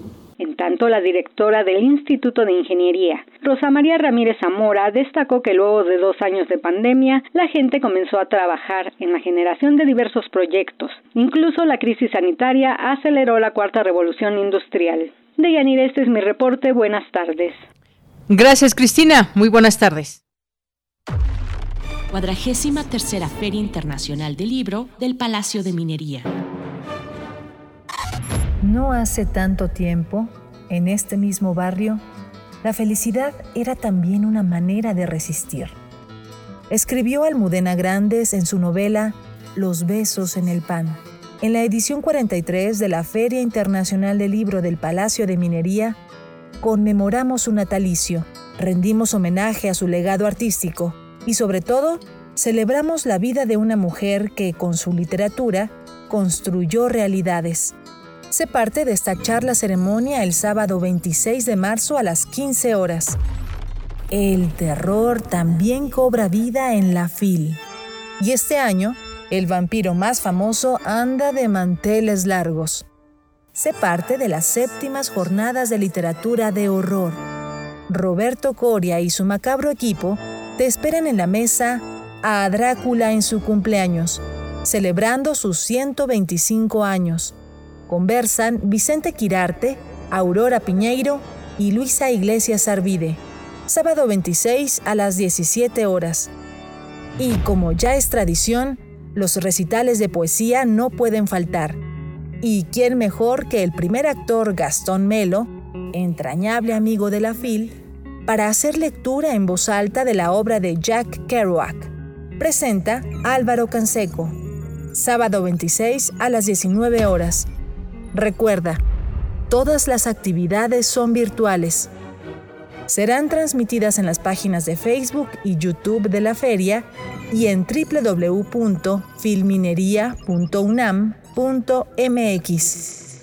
La Filminería te acompaña, porque leer es estar vivo. Cuadragésima tercera Feria Internacional del Libro del Palacio de Minería porque tu opinión es importante, síguenos en nuestras redes sociales, en Facebook como Prisma RU y en Twitter como arroba PrismaRU. Bien, pues continuamos, continuamos ahora con nuestro siguiente tema que tiene que ver con la ley Ingrid. Habla, avalan en la Cámara de Diputados prisión para funcionarios que filtren imágenes de víctimas. Este caso que nos lleva a recordar, por supuesto, a eh, Ingrid, que en su momento, Ingrid Escamilla, una joven víctima de feminicidio, que su caso fue ampliamente difundido en redes durante febrero de 2020, hace poco más de dos años que agentes de la Fiscalía General de Justicia de la Ciudad de México pues filtraron fotos del cuerpo de Ingrid. Hoy se tiene una ley que estará pues en el Senado también para su aprobación y hemos invitado para hablar de este tema, ya está en la línea telefónica, la doctora Daniela Villegas Mercado, que es investigadora del Centro de Investigaciones y Estudios de Género, el CIEG. ¿Qué tal, doctora Daniela? Bienvenida, buenas tardes. Hola, ¿qué tal? Gracias por la invitación y gracias al público escucha. Gracias a usted, doctora. Pues yo quisiera preguntarle su opinión sobre este tema, que son de esos temas que han costado trabajo, desafortunadamente, pero que finalmente pues se puede hablar ya de una ley. Digo, falta finalmente que se apruebe por el Senado, pero pues prácticamente podríamos decir que podría pasar esta, esta iniciativa y esta ley que castigaría a funcionarios que pues han hecho mal uso de de, sus facultades para, eh, pues para revictimizar a las, a las víctimas y exponerlas a través de fotografías o videos. Sí, justo como usted menciona, está prácticamente totalmente aprobada, ya que la Cámara de Diputados con 470 votos a favor, cero en contra, cero abstenciones, ha hecho que de que fuera una iniciativa transformar en una reforma al artículo 225 del Código Penal Federal. Me parece que es un gran logro para el movimiento feminista, para el movimiento de mujeres, que día con día y sobre todo en fechas muy específicas salen a las calles denuncian este tipo de abusos y no solamente se queda en las calles, en las protestas, sino que llega, como lo ha señalado usted a la cuestión legal, ya es una reforma, y la ley Ingrid, pues no solamente va a beneficiar a mujeres, niños, niñas, adolescentes, sino a toda la ciudadanía. Entonces, claro que va a haber un 33% de mayor sanción cuando se comete este tipo de vejación a víctimas que son mujeres, niñas, niños y adolescentes, pero es un bien para la ciudadanía en general. Efectivamente, porque pues ahora se la pensarán dos veces porque se imponen de 4 a 10 años de prisión y multas de 100 a 150 eh, días eh, a los servidores públicos que lleguen a difundir eh, imágenes, videos o información relacionada con un procedimiento penal y que pues sea contrario al respecto al respeto a las víctimas. Y se concebirá como delito cometido por un servidor que por sí o por por cualquier medio fuera de los supuestos autorizados por la ley, llegue a fotografiar, copie, filme, audiograve, eh, videograve o reproduzca, difunda, entregue, como hemos visto muchas veces estas filtraciones que se hacen de, de víctimas. Esto, pues en teoría tendrá que terminar o va a haber consecuencias claras ante todo esto.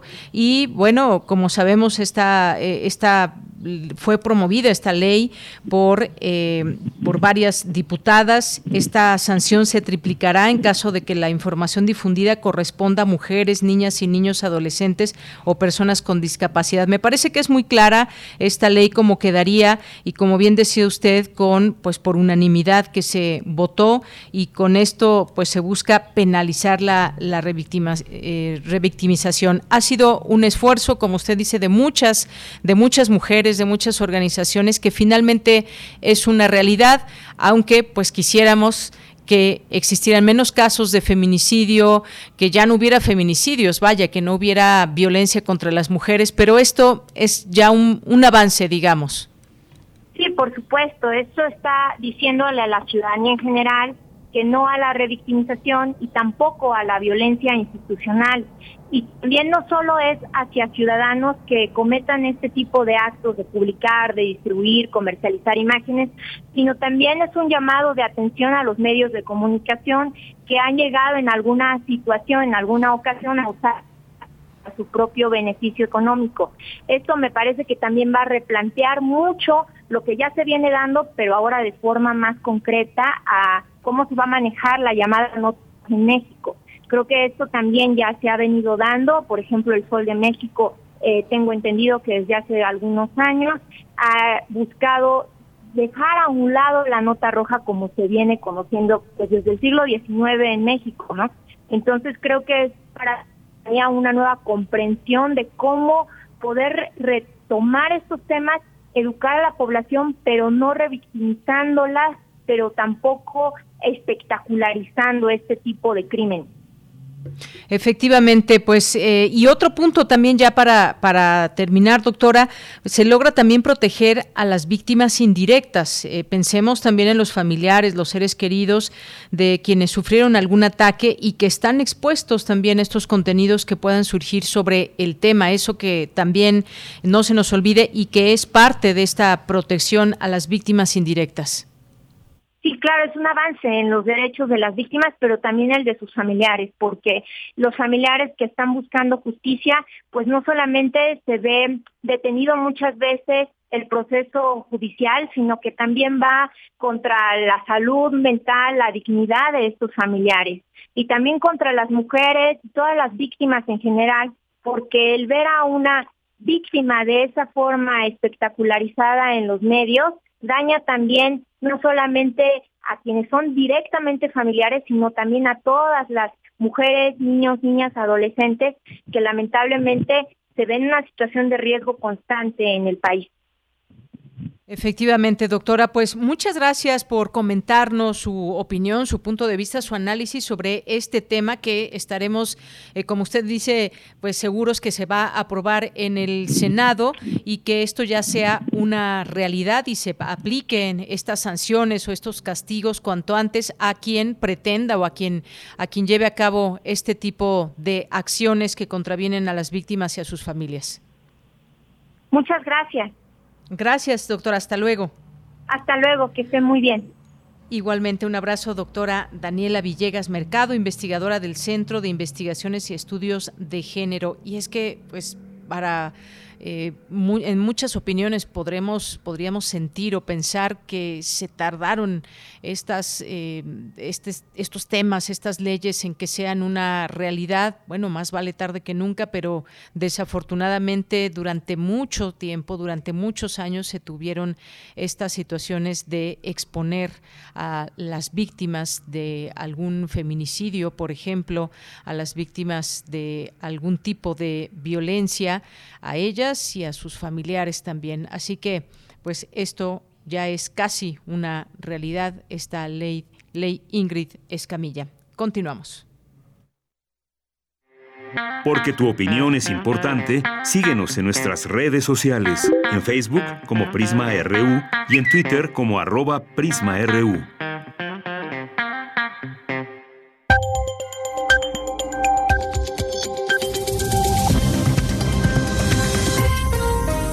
Bienvenidos a este flash informativo de Radio Francia Internacional. Lucien Bisangué lo hace en los controles. Hoy es viernes 25 de marzo. Vamos ya con las noticias.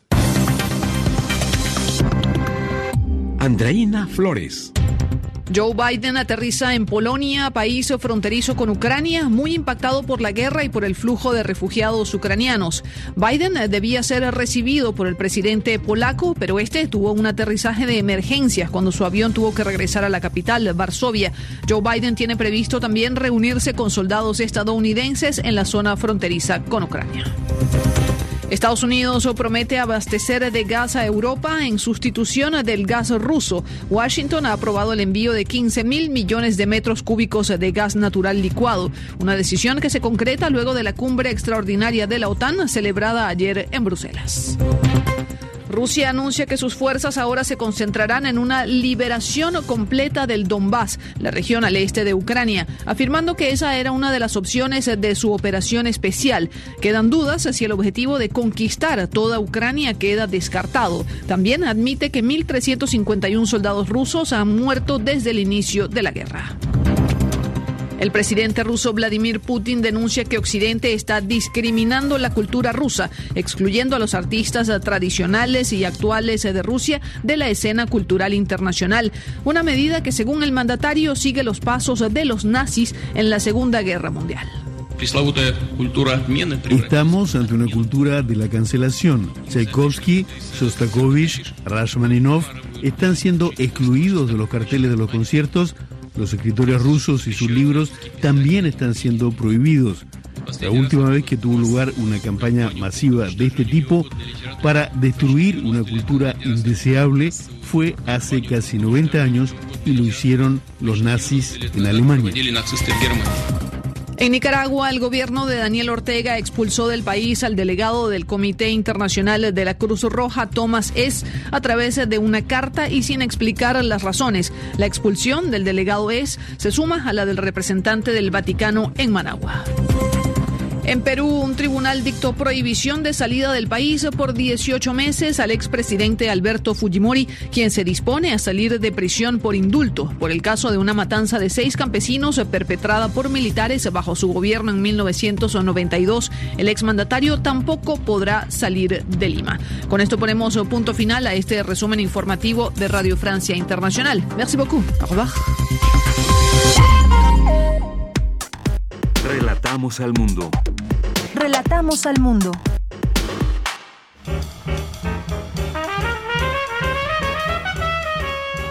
Corriente Alterna. Periodismo veraz y responsable. Un espacio de la Coordinación de Difusión Cultural, UNAM. Bien, pues ya en este espacio de corriente alterna saludamos con mucho gusto a Rafael Lozano como parte de esta unidad de investigaciones periodísticas. Rafael, bienvenido, muy buenas tardes. Hola, Deyanira, buenas tardes, muchas gracias eh, a ti y a todo tu auditorio. Pues gracias por estar con nosotros porque hoy nos vas a presentar un trabajo acerca de feminicidios en, Oaxaca. En los últimos siete años, al menos 770 mujeres han sido privadas de la vida de forma intencional en este estado, crímenes que han crecido a un ritmo explosivo y en 2015 se contabilizaron 17 feminicidios y homicidios dolosos, mientras que para 2021 este indicador registró 105 casos que más o menos pues nos ilustra en cifras desafortunadamente este crecimiento, Rafael. Así es, Deyanira, eh, como bien lo comentas, eh, en un contexto de una alarmante alza en la violencia feminicida en Oaxaca, en la que, bueno, si bien en los últimos años ha venido un alza en los feminicidios, eh, ha sido especialmente alarmante en los últimos siete, seis años, que además es importante eh, recalcar que coincide con el sexenio de Alejandro Murat que sale este año.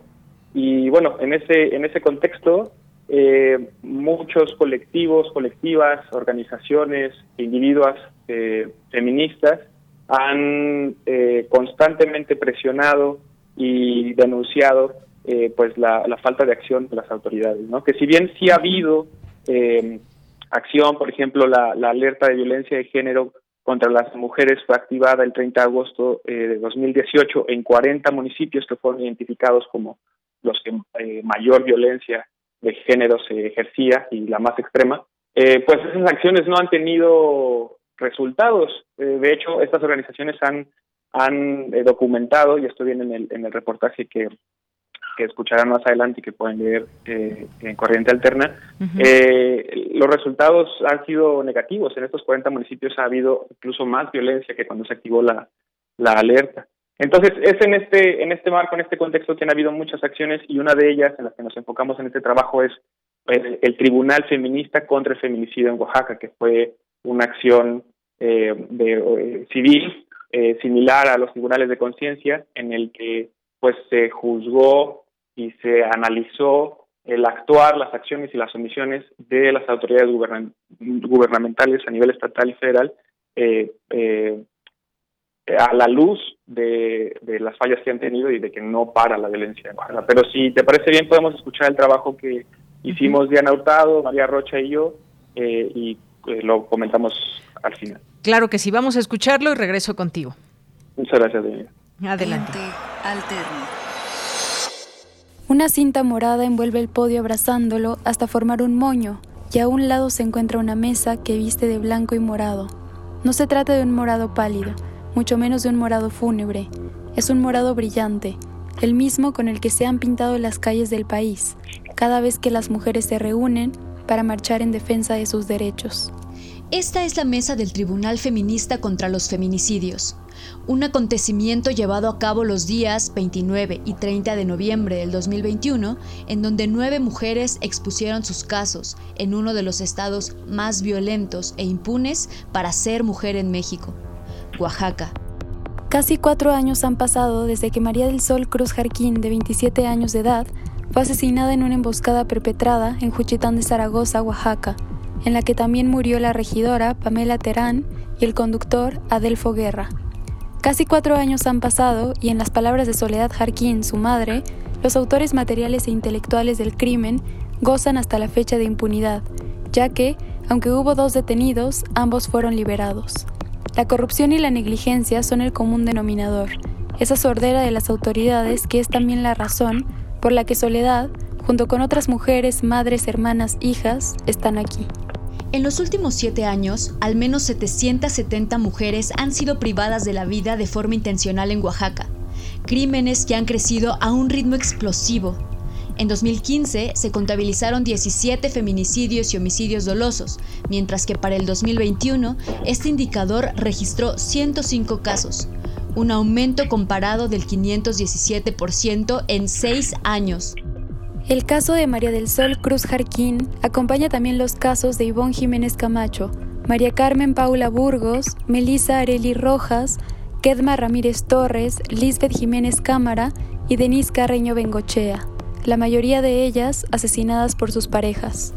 La abogada defensora de derechos humanos y jueza del tribunal, Carla Michelle Salas, explicó a Corriente Alterna que a pesar de que Oaxaca cuenta con un marco jurídico que pretende defender los derechos de las mujeres, este no ha logrado aterrizar en los hechos. Existe en este estado una serie de redes de corrupción, de complicidad, eh, no solamente con los asesinos, sino también una serie de intereses políticos eh, que generan evidentemente la percepción, y más allá de la percepción, sino que esa es la idea generalizada de que en, Oaxaca solamente se puede acceder a la justicia cuando se cuenta con recursos económicos, porque en Oaxaca lamentablemente la justicia se compra, eh, la justicia se vende al mejor postor.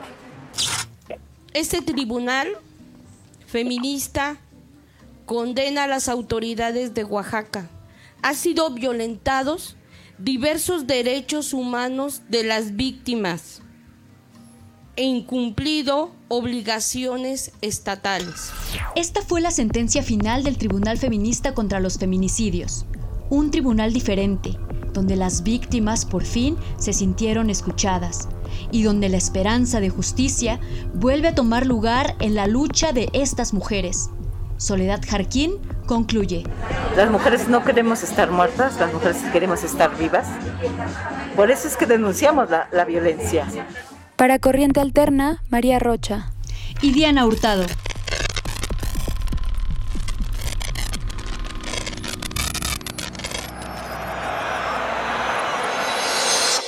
Visita corrientealterna.unam.mx.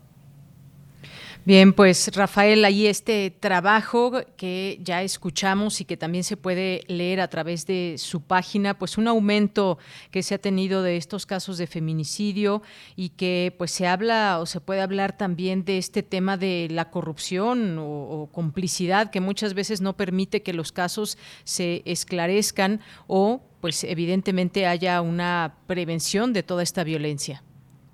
Así es, eh, Yanira. Algo que me gustaría eh, recalcar es que, bueno, al, presenciar este ejercicio ciudadano del Tribunal Feminista, eh, nos invadió mucho también la sensación de, de, esperanza. Finalmente, eh, tanto las abogadas, los familiares, todas las personas que estaban ahí presentes, en, en un acto de, de buscar seguir presionando, seguir haciendo ante la, la, esto, la complicidad, el silencio, eh, la impunidad que es rampante también, los casos que se han resuelto son cercanos a cero en, respecto al feminicidio, eh, pues las, las mujeres se están organizando ¿no? y se están eh, teniendo creatividad política, están teniendo buscando maneras alternativas de presionar, pero también de buscar justicia y de acompañarse y eso fue algo muy evidente en el tribunal, ¿no? que por un lado sí están presionando a las autoridades, poniendo el dedo en el renglón, señalando su falta de acción, pero por otro lado eh, no se están eh, eh, quedando sin hacer nada, ¿no? sino al contrario, están inventando formas de, de seguir acompañándose en su búsqueda de verdad, en su búsqueda de justicia y pues bueno, todo esto pueden encontrarlo, la crónica y demás información en corrientealterna.unam.mx a partir de este fin de semana. Muy bien, pues ya lo leeremos, este reportaje completo. Por lo pronto, pues ahí parte de lo que han investigado y que pudimos escuchar en este espacio de Prisma RU. Muchísimas gracias, Rafael. Gracias por esta participación y ya pues leeremos la investigación completa. Gracias. Muchas gracias, Deyanira, por abrirnos este espacio siempre y un saludo a ti y a todo tu auditorio. Gracias, un abrazo, Rafael. Hasta luego. Hasta luego. Rafael Lozano, quien forma parte de la Unidad de Investigaciones Periodísticas de Corriente Alterna. Relatamos al mundo. Relatamos al mundo.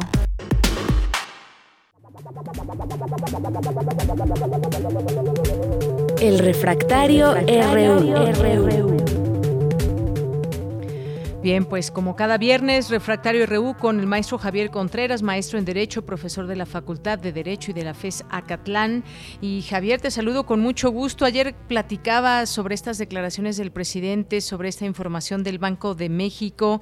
Pues, ¿qué te parece? Ahora, pues hizo referencia ahí en esta convención eh, bancaria allá en Acapulco, Guerrero. Buenas tardes.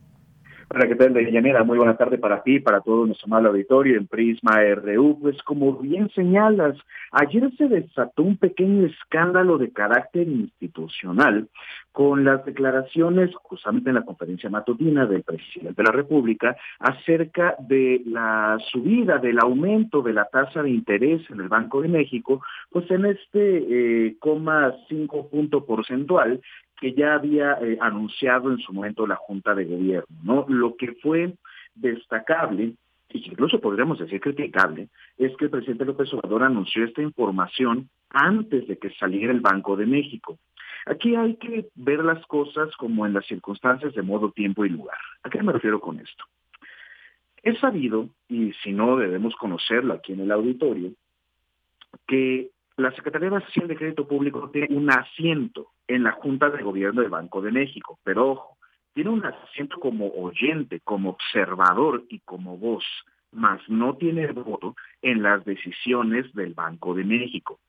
Es natural que en este caso el secretario de Hacienda y Crédito Público, Rogelio Ramírez de la O, quien el mismo presidente anunció que él fue el que le compartió la información por adelantado, conociera esto ¿Por qué es importante que lo conozcan? Pues bueno, me parece que no hay que ser científico de cohetes para poder entenderlo. Para hacer los manejos de política fiscal y económica del país desde la Secretaría de Hacienda y Crédito Público. Esto hay que decirlo fuerte y claro porque desde la oposición o desde las y los más incautos podemos hablar de unos dramas maravillosos donde se habla de la inestabilidad política en el sistema económico, financiero, banquero y monetario mexicano. Y esto pues sería una pifia. Lo que sí tendríamos que reconocer o lo que tendríamos que criticar y evaluar es que el presidente haya anunciado por adelantado esta información. En el momento que lo conoce el secretario de Hacienda, lo guarda con él. Y por supuesto que se lo puede decir al ciudadano presidente, pero una cosa diferente será anunciarlo por adelantado.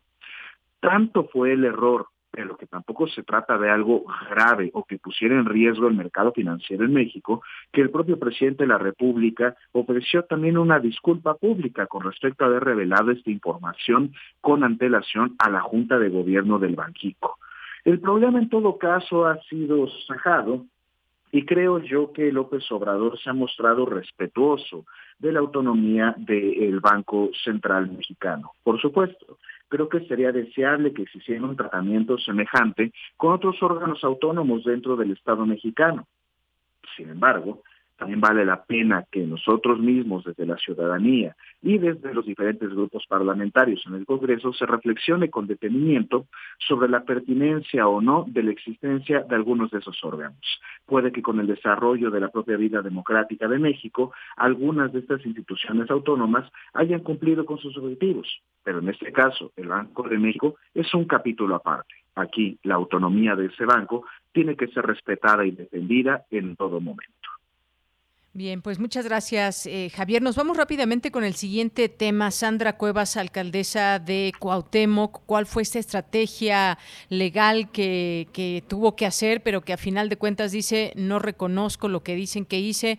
Y las declaraciones de la jefa de gobierno que insisten que no fue una cuestión de venganza política, ni mucho menos, sino que ahí están los hechos por los cuales se le señaló a Sandra Cuevas. Efectivamente, Dayaner, este es un asunto permítame el auditorio la expresión que me parece vergonzoso. Más allá de hablar de una estrategia jurídica, que por supuesto que lo es, nosotros tendríamos que entender que la alcaldesa reconoció jurídicamente que cometió estos delitos para poder acceder a este beneficio procesal eh, de las medidas reparatorias el hecho de que la propia alcaldesa apenas unos minutos antes haya salido del juzgado de, con la jueza para decir que tenía este, esta problemática de no reconocer los hechos, a mí me parece que causa suficiente para volverla a tener en proceso y que la Fiscalía de Justicia no suelte la causa, lo que es completamente posible. O incluso desde los afectados retirar la idea del perdón hasta que se manifieste públicamente, porque esto hay que reconocerlo también. Si yo mismo he dicho en este espacio que no creo que fuera una persecución política, claro que tiene una carga política en este caso, y hablar de que la alcaldesa pueda retornar a su despacho, no envuelta en impunidad, pero desconociendo públicamente sus hierros, no me habla de una servidora pública comprometida realmente con su ciudadanía e incluso con su propio aparato estatal. Por ello es que me atrevo a decir que me parece cuando menos vergonzoso lo que ha sucedido y pues bueno, que le venga bien y lo aproveche para gobernar de la mejor manera posible. Muy bien, pues Javier, ese es un, otro de los temas. Y otro más ya para cerrar, pues la postura oficial de México y la resolución de la Asamblea General de la ONU acerca del conflicto ruso-ucraniano. Oye, por ahí, por ahí esta declaración de que en México hay el mayor número de espías rusos. Eh, ¿Qué, qué, qué declaración, no? ¿Cómo ves todo esto de México, Ucrania, Rusia, la ONU? Para México se convierte en un capítulo especial porque se entiende la relevancia geopolítica de nuestro país en un conflicto que tal vez ninguna de nosotras, ninguno de nosotros pensaremos que nos pudiera afectar. Hay que destacar las declaraciones que me parecen desafortunadas del embajador de Rusia en México, ahora que se instaló el grupo de amistad en la Cámara de Diputados México-Rusia. Al término de la instalación de este grupo, el embajador emitió unas declaraciones que en todo caso invitaría a nuestra comunidad universitaria, al auditorio, a escucharlos eh, pues, vía plataformas digitales, pero que mencionaba sobre la eh, insumisión de México con respecto a la postura de Estados Unidos. Creo que esto no se trata de adoptar la postura estadounidense o la postura prorrusa. Hay que recordar que las auténticas víctimas en este conflicto no son estadounidenses, no son los rusos, son el pueblo de Ucrania. Y en todo caso, el pueblo ruso que se manifiesta en contra de las andadas belicosas de su gobierno encabezado por Vladimir Putin. Ahora bien, desde diferentes partidos políticos de distintos signos políticos o incluso en la ciudadanía, se tiene la falsa noción de que apoyar a Rusia es una manera de ir en contra de Estados Unidos. Aparte de ser una postura infantil, es lo suficientemente torpe como para entender esta problemática tan severa donde mucha gente está sufriendo. Sobre la postura oficial, la única postura que tiene el gobierno de México hoy en día es que se está en contra de las agresiones por parte del gobierno de Putin en el territorio ucraniano y lo ha dejado claro precisamente con la resolución aprobada ayer en la Asamblea General de la ONU. ¿Por qué? Porque México es patrocinador de esa resolución junto con Francia. Entonces, no hay que buscarle más pies al gato. La postura de México en el mundo es que se debe cesar con las hostilidades y se tienen que realizar los mecanismos de solución de controversia pacíficos para alcanzar una solución a esta problemática. Quitémonos telarañas de la cabeza. La gente está sufriendo y lo que se tiene que hacer es respetar sus derechos humanos y hacer valer en ese momento el derecho internacional humanitario. Muy bien, Javier. Pues muchas gracias. Gracias como siempre. Te agradecemos estos análisis y comentarios en torno a noticias que pues han destacado en la semana. Gracias y muy buenas tardes. Te mando un abrazo. Muchísimas gracias, Deyanire, para todo nuestro amable auditorio. Cuídense mucho y que tengan un estupendo fin de semana. Igualmente para ti. Y bueno, pues ya para cerrar esta emisión, vámonos con Dulce Wet y su Melomanía RU. Relatamos al mundo. Relatamos al mundo. Melomanía RU.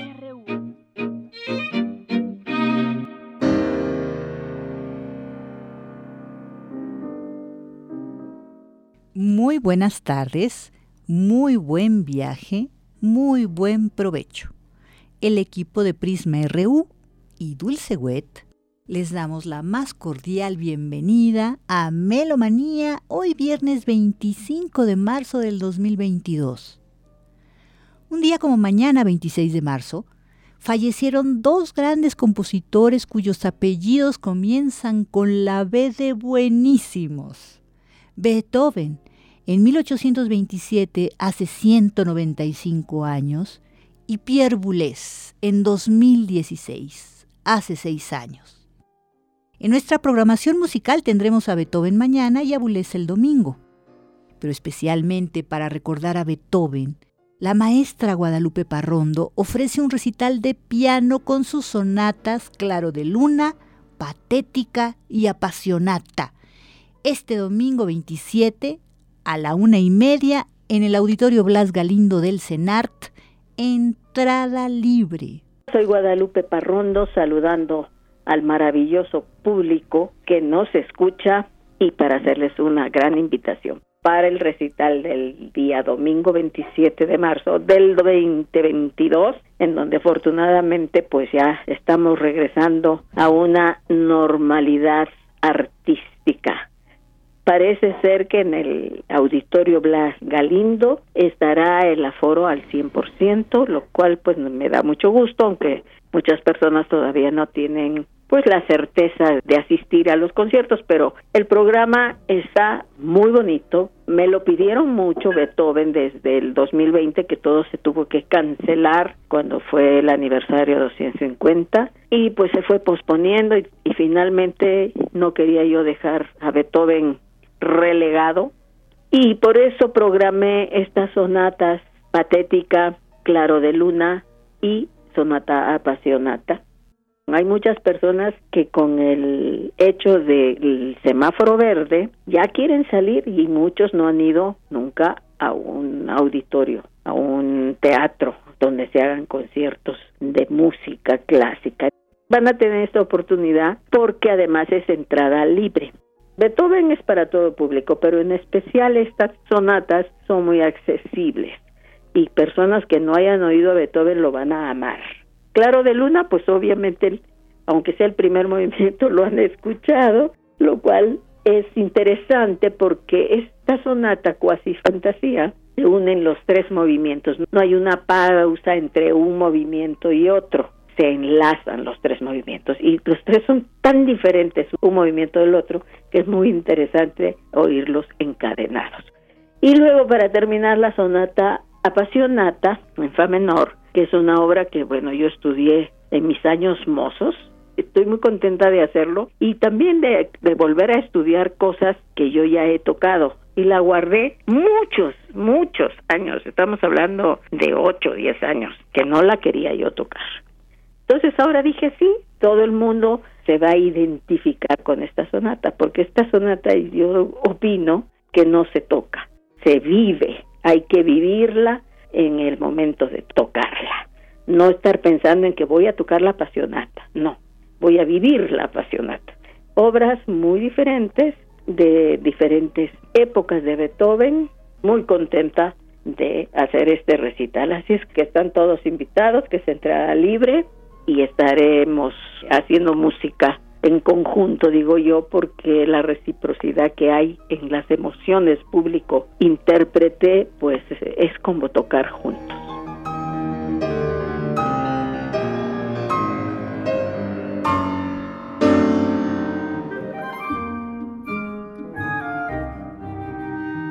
Ahora tenemos la segunda invitación de Ricardo López al segundo concierto Radio Mosaico Mexicano, este sábado 26 de marzo a las 19 horas en la Blas Galindo del CENART, con cinco pases dobles.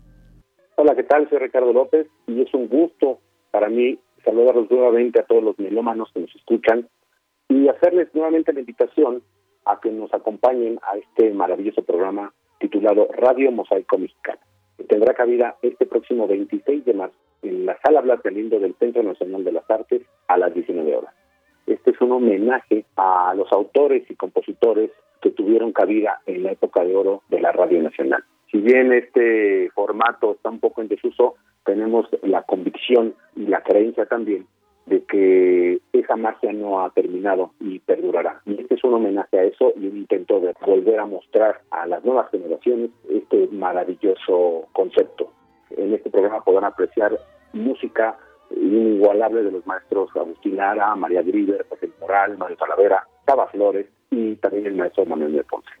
Nos complace también anunciar que es nuestro décimo aniversario como ensamble con canto y qué mejor que en las instalaciones del Centro Nacional de las Artes, que es uno de los espacios culturales más importantes de nuestro país. Espero nos acompañen, nos dará mucho gusto ya que es la segunda de dos funciones que tendremos en este espacio. Esperemos que próximamente haya más funciones. Muchas gracias.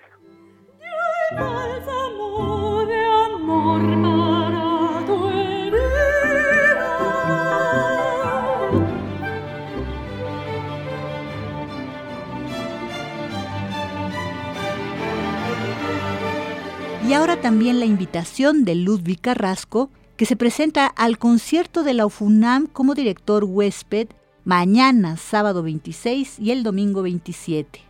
Muy buenas tardes, amigos melómanos. Mi nombre es Carrasco, soy director de orquesta y tengo el placer de estar este fin de semana, mañana sábado y el próximo domingo, como director invitado de la Orquesta Filarmónica de la UNAM. Tenemos un programa realmente hermoso compuesto por cuatro pequeñas joyas, que me gusta llamarlas, que no son muy conocidas, pero que creo que valen mucho la pena que las conozcan. Vamos a empezar con una pequeña obra para orquesta de cuerdas del Frida André, un andante cuasi recitativo. También tenemos otra pieza para orquesta de cuerdas de la compositora polaca Grażyna Bacevich, es un concierto para instrumentos de cuerdas. Y completamos este programa con la Sinfonía Marina del compositor Jacques Ibert, pieza fantástica que de hecho es la primera partitura orquestal que se hizo para acompañar una película hablada, una rareza que casi nunca se escucha en las salas de conciertos. Tenemos también para concluir el programa una suite orquestal de Eric Wolfgang Kongold, un compositor que tal vez no conozcan de nombre, pero seguramente van a escuchar su sonido porque ha sido la gran influencia desde antes de mediados del siglo XX hasta nuestros días en la música de Hollywood de las películas. Los esperamos, es un programa muy completo, muy variado, muy accesible y muy emocionante y queremos compartirlos con todos ustedes mañana sábado a las 8 de la noche y el domingo a las 12 del mediodía allí en la sala de Zahualcoyot.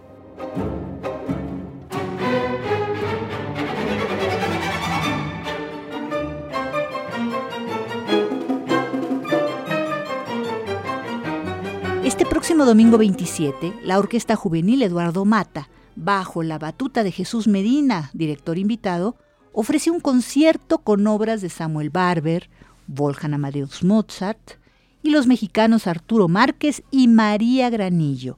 La entrada general es de 50 pesos en la sala de Zahualcoyot a las 18 horas. Sobre Glimpse 2003, estrenada mundialmente en Vancouver, Canadá, con el Contemporary Players y en el 17 Foro Internacional de Música Nueva en México con la Orquesta Carlos Chávez bajo la dirección de Juan Carlos Lomónaco, la compositora María Granillo escribió Glimpse es una obra para orquesta de cámara en un solo movimiento de 10 minutos de duración. Su nombre quiere decir mirada fugaz, visión breve, atisbo. De gran virtuosismo rítmico tanto para la flauta como para la guitarra, que tienen un papel protagónico. Está inspirada en imágenes fugaces de los movimientos de la danza, en particular del baile flamenco y del tango. Es una especie de recorrido onírico y poético entre distintos tipos de música popular que han influenciado mi lenguaje.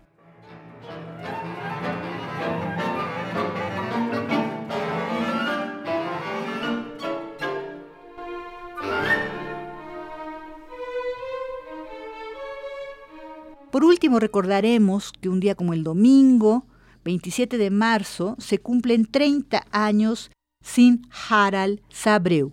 Harald Sabreu falleció el 27 de marzo de 1992 en Bergen, Noruega. Escribió nueve sinfonías y un gran número de piezas para piano solo. Fue director invitado frecuente de sus propias obras con la Orquesta Filarmónica de Bergen. Y en 1940, cuando la Alemania nazi invadió Noruega, a partir de este punto, sus composiciones se convirtieron en armas contra el ejército de ocupación. Compuso tres sinfonías de guerra, la número 5, Cuasi una fantasía, la número 6, Sinfonía dolorosa, y la séptima, de la cual estamos escuchando La fuga. La séptima se llama Salmo. Es un disco bis de 1997 austriaco e interpreta la Orquesta Sinfónica de Stavanger y en la dirección Alexander Dmitriev.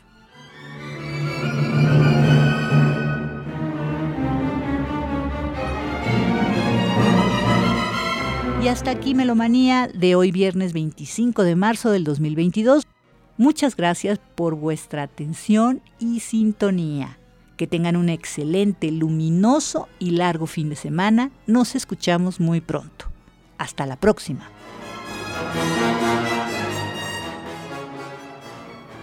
Gracias, pues son las tres en punto. Nos despedimos a nombre de todo el equipo. Soy de Yanira Morán. Gracias, buen provecho y como dice Dulce, un luminoso fin de semana. Hasta lunes.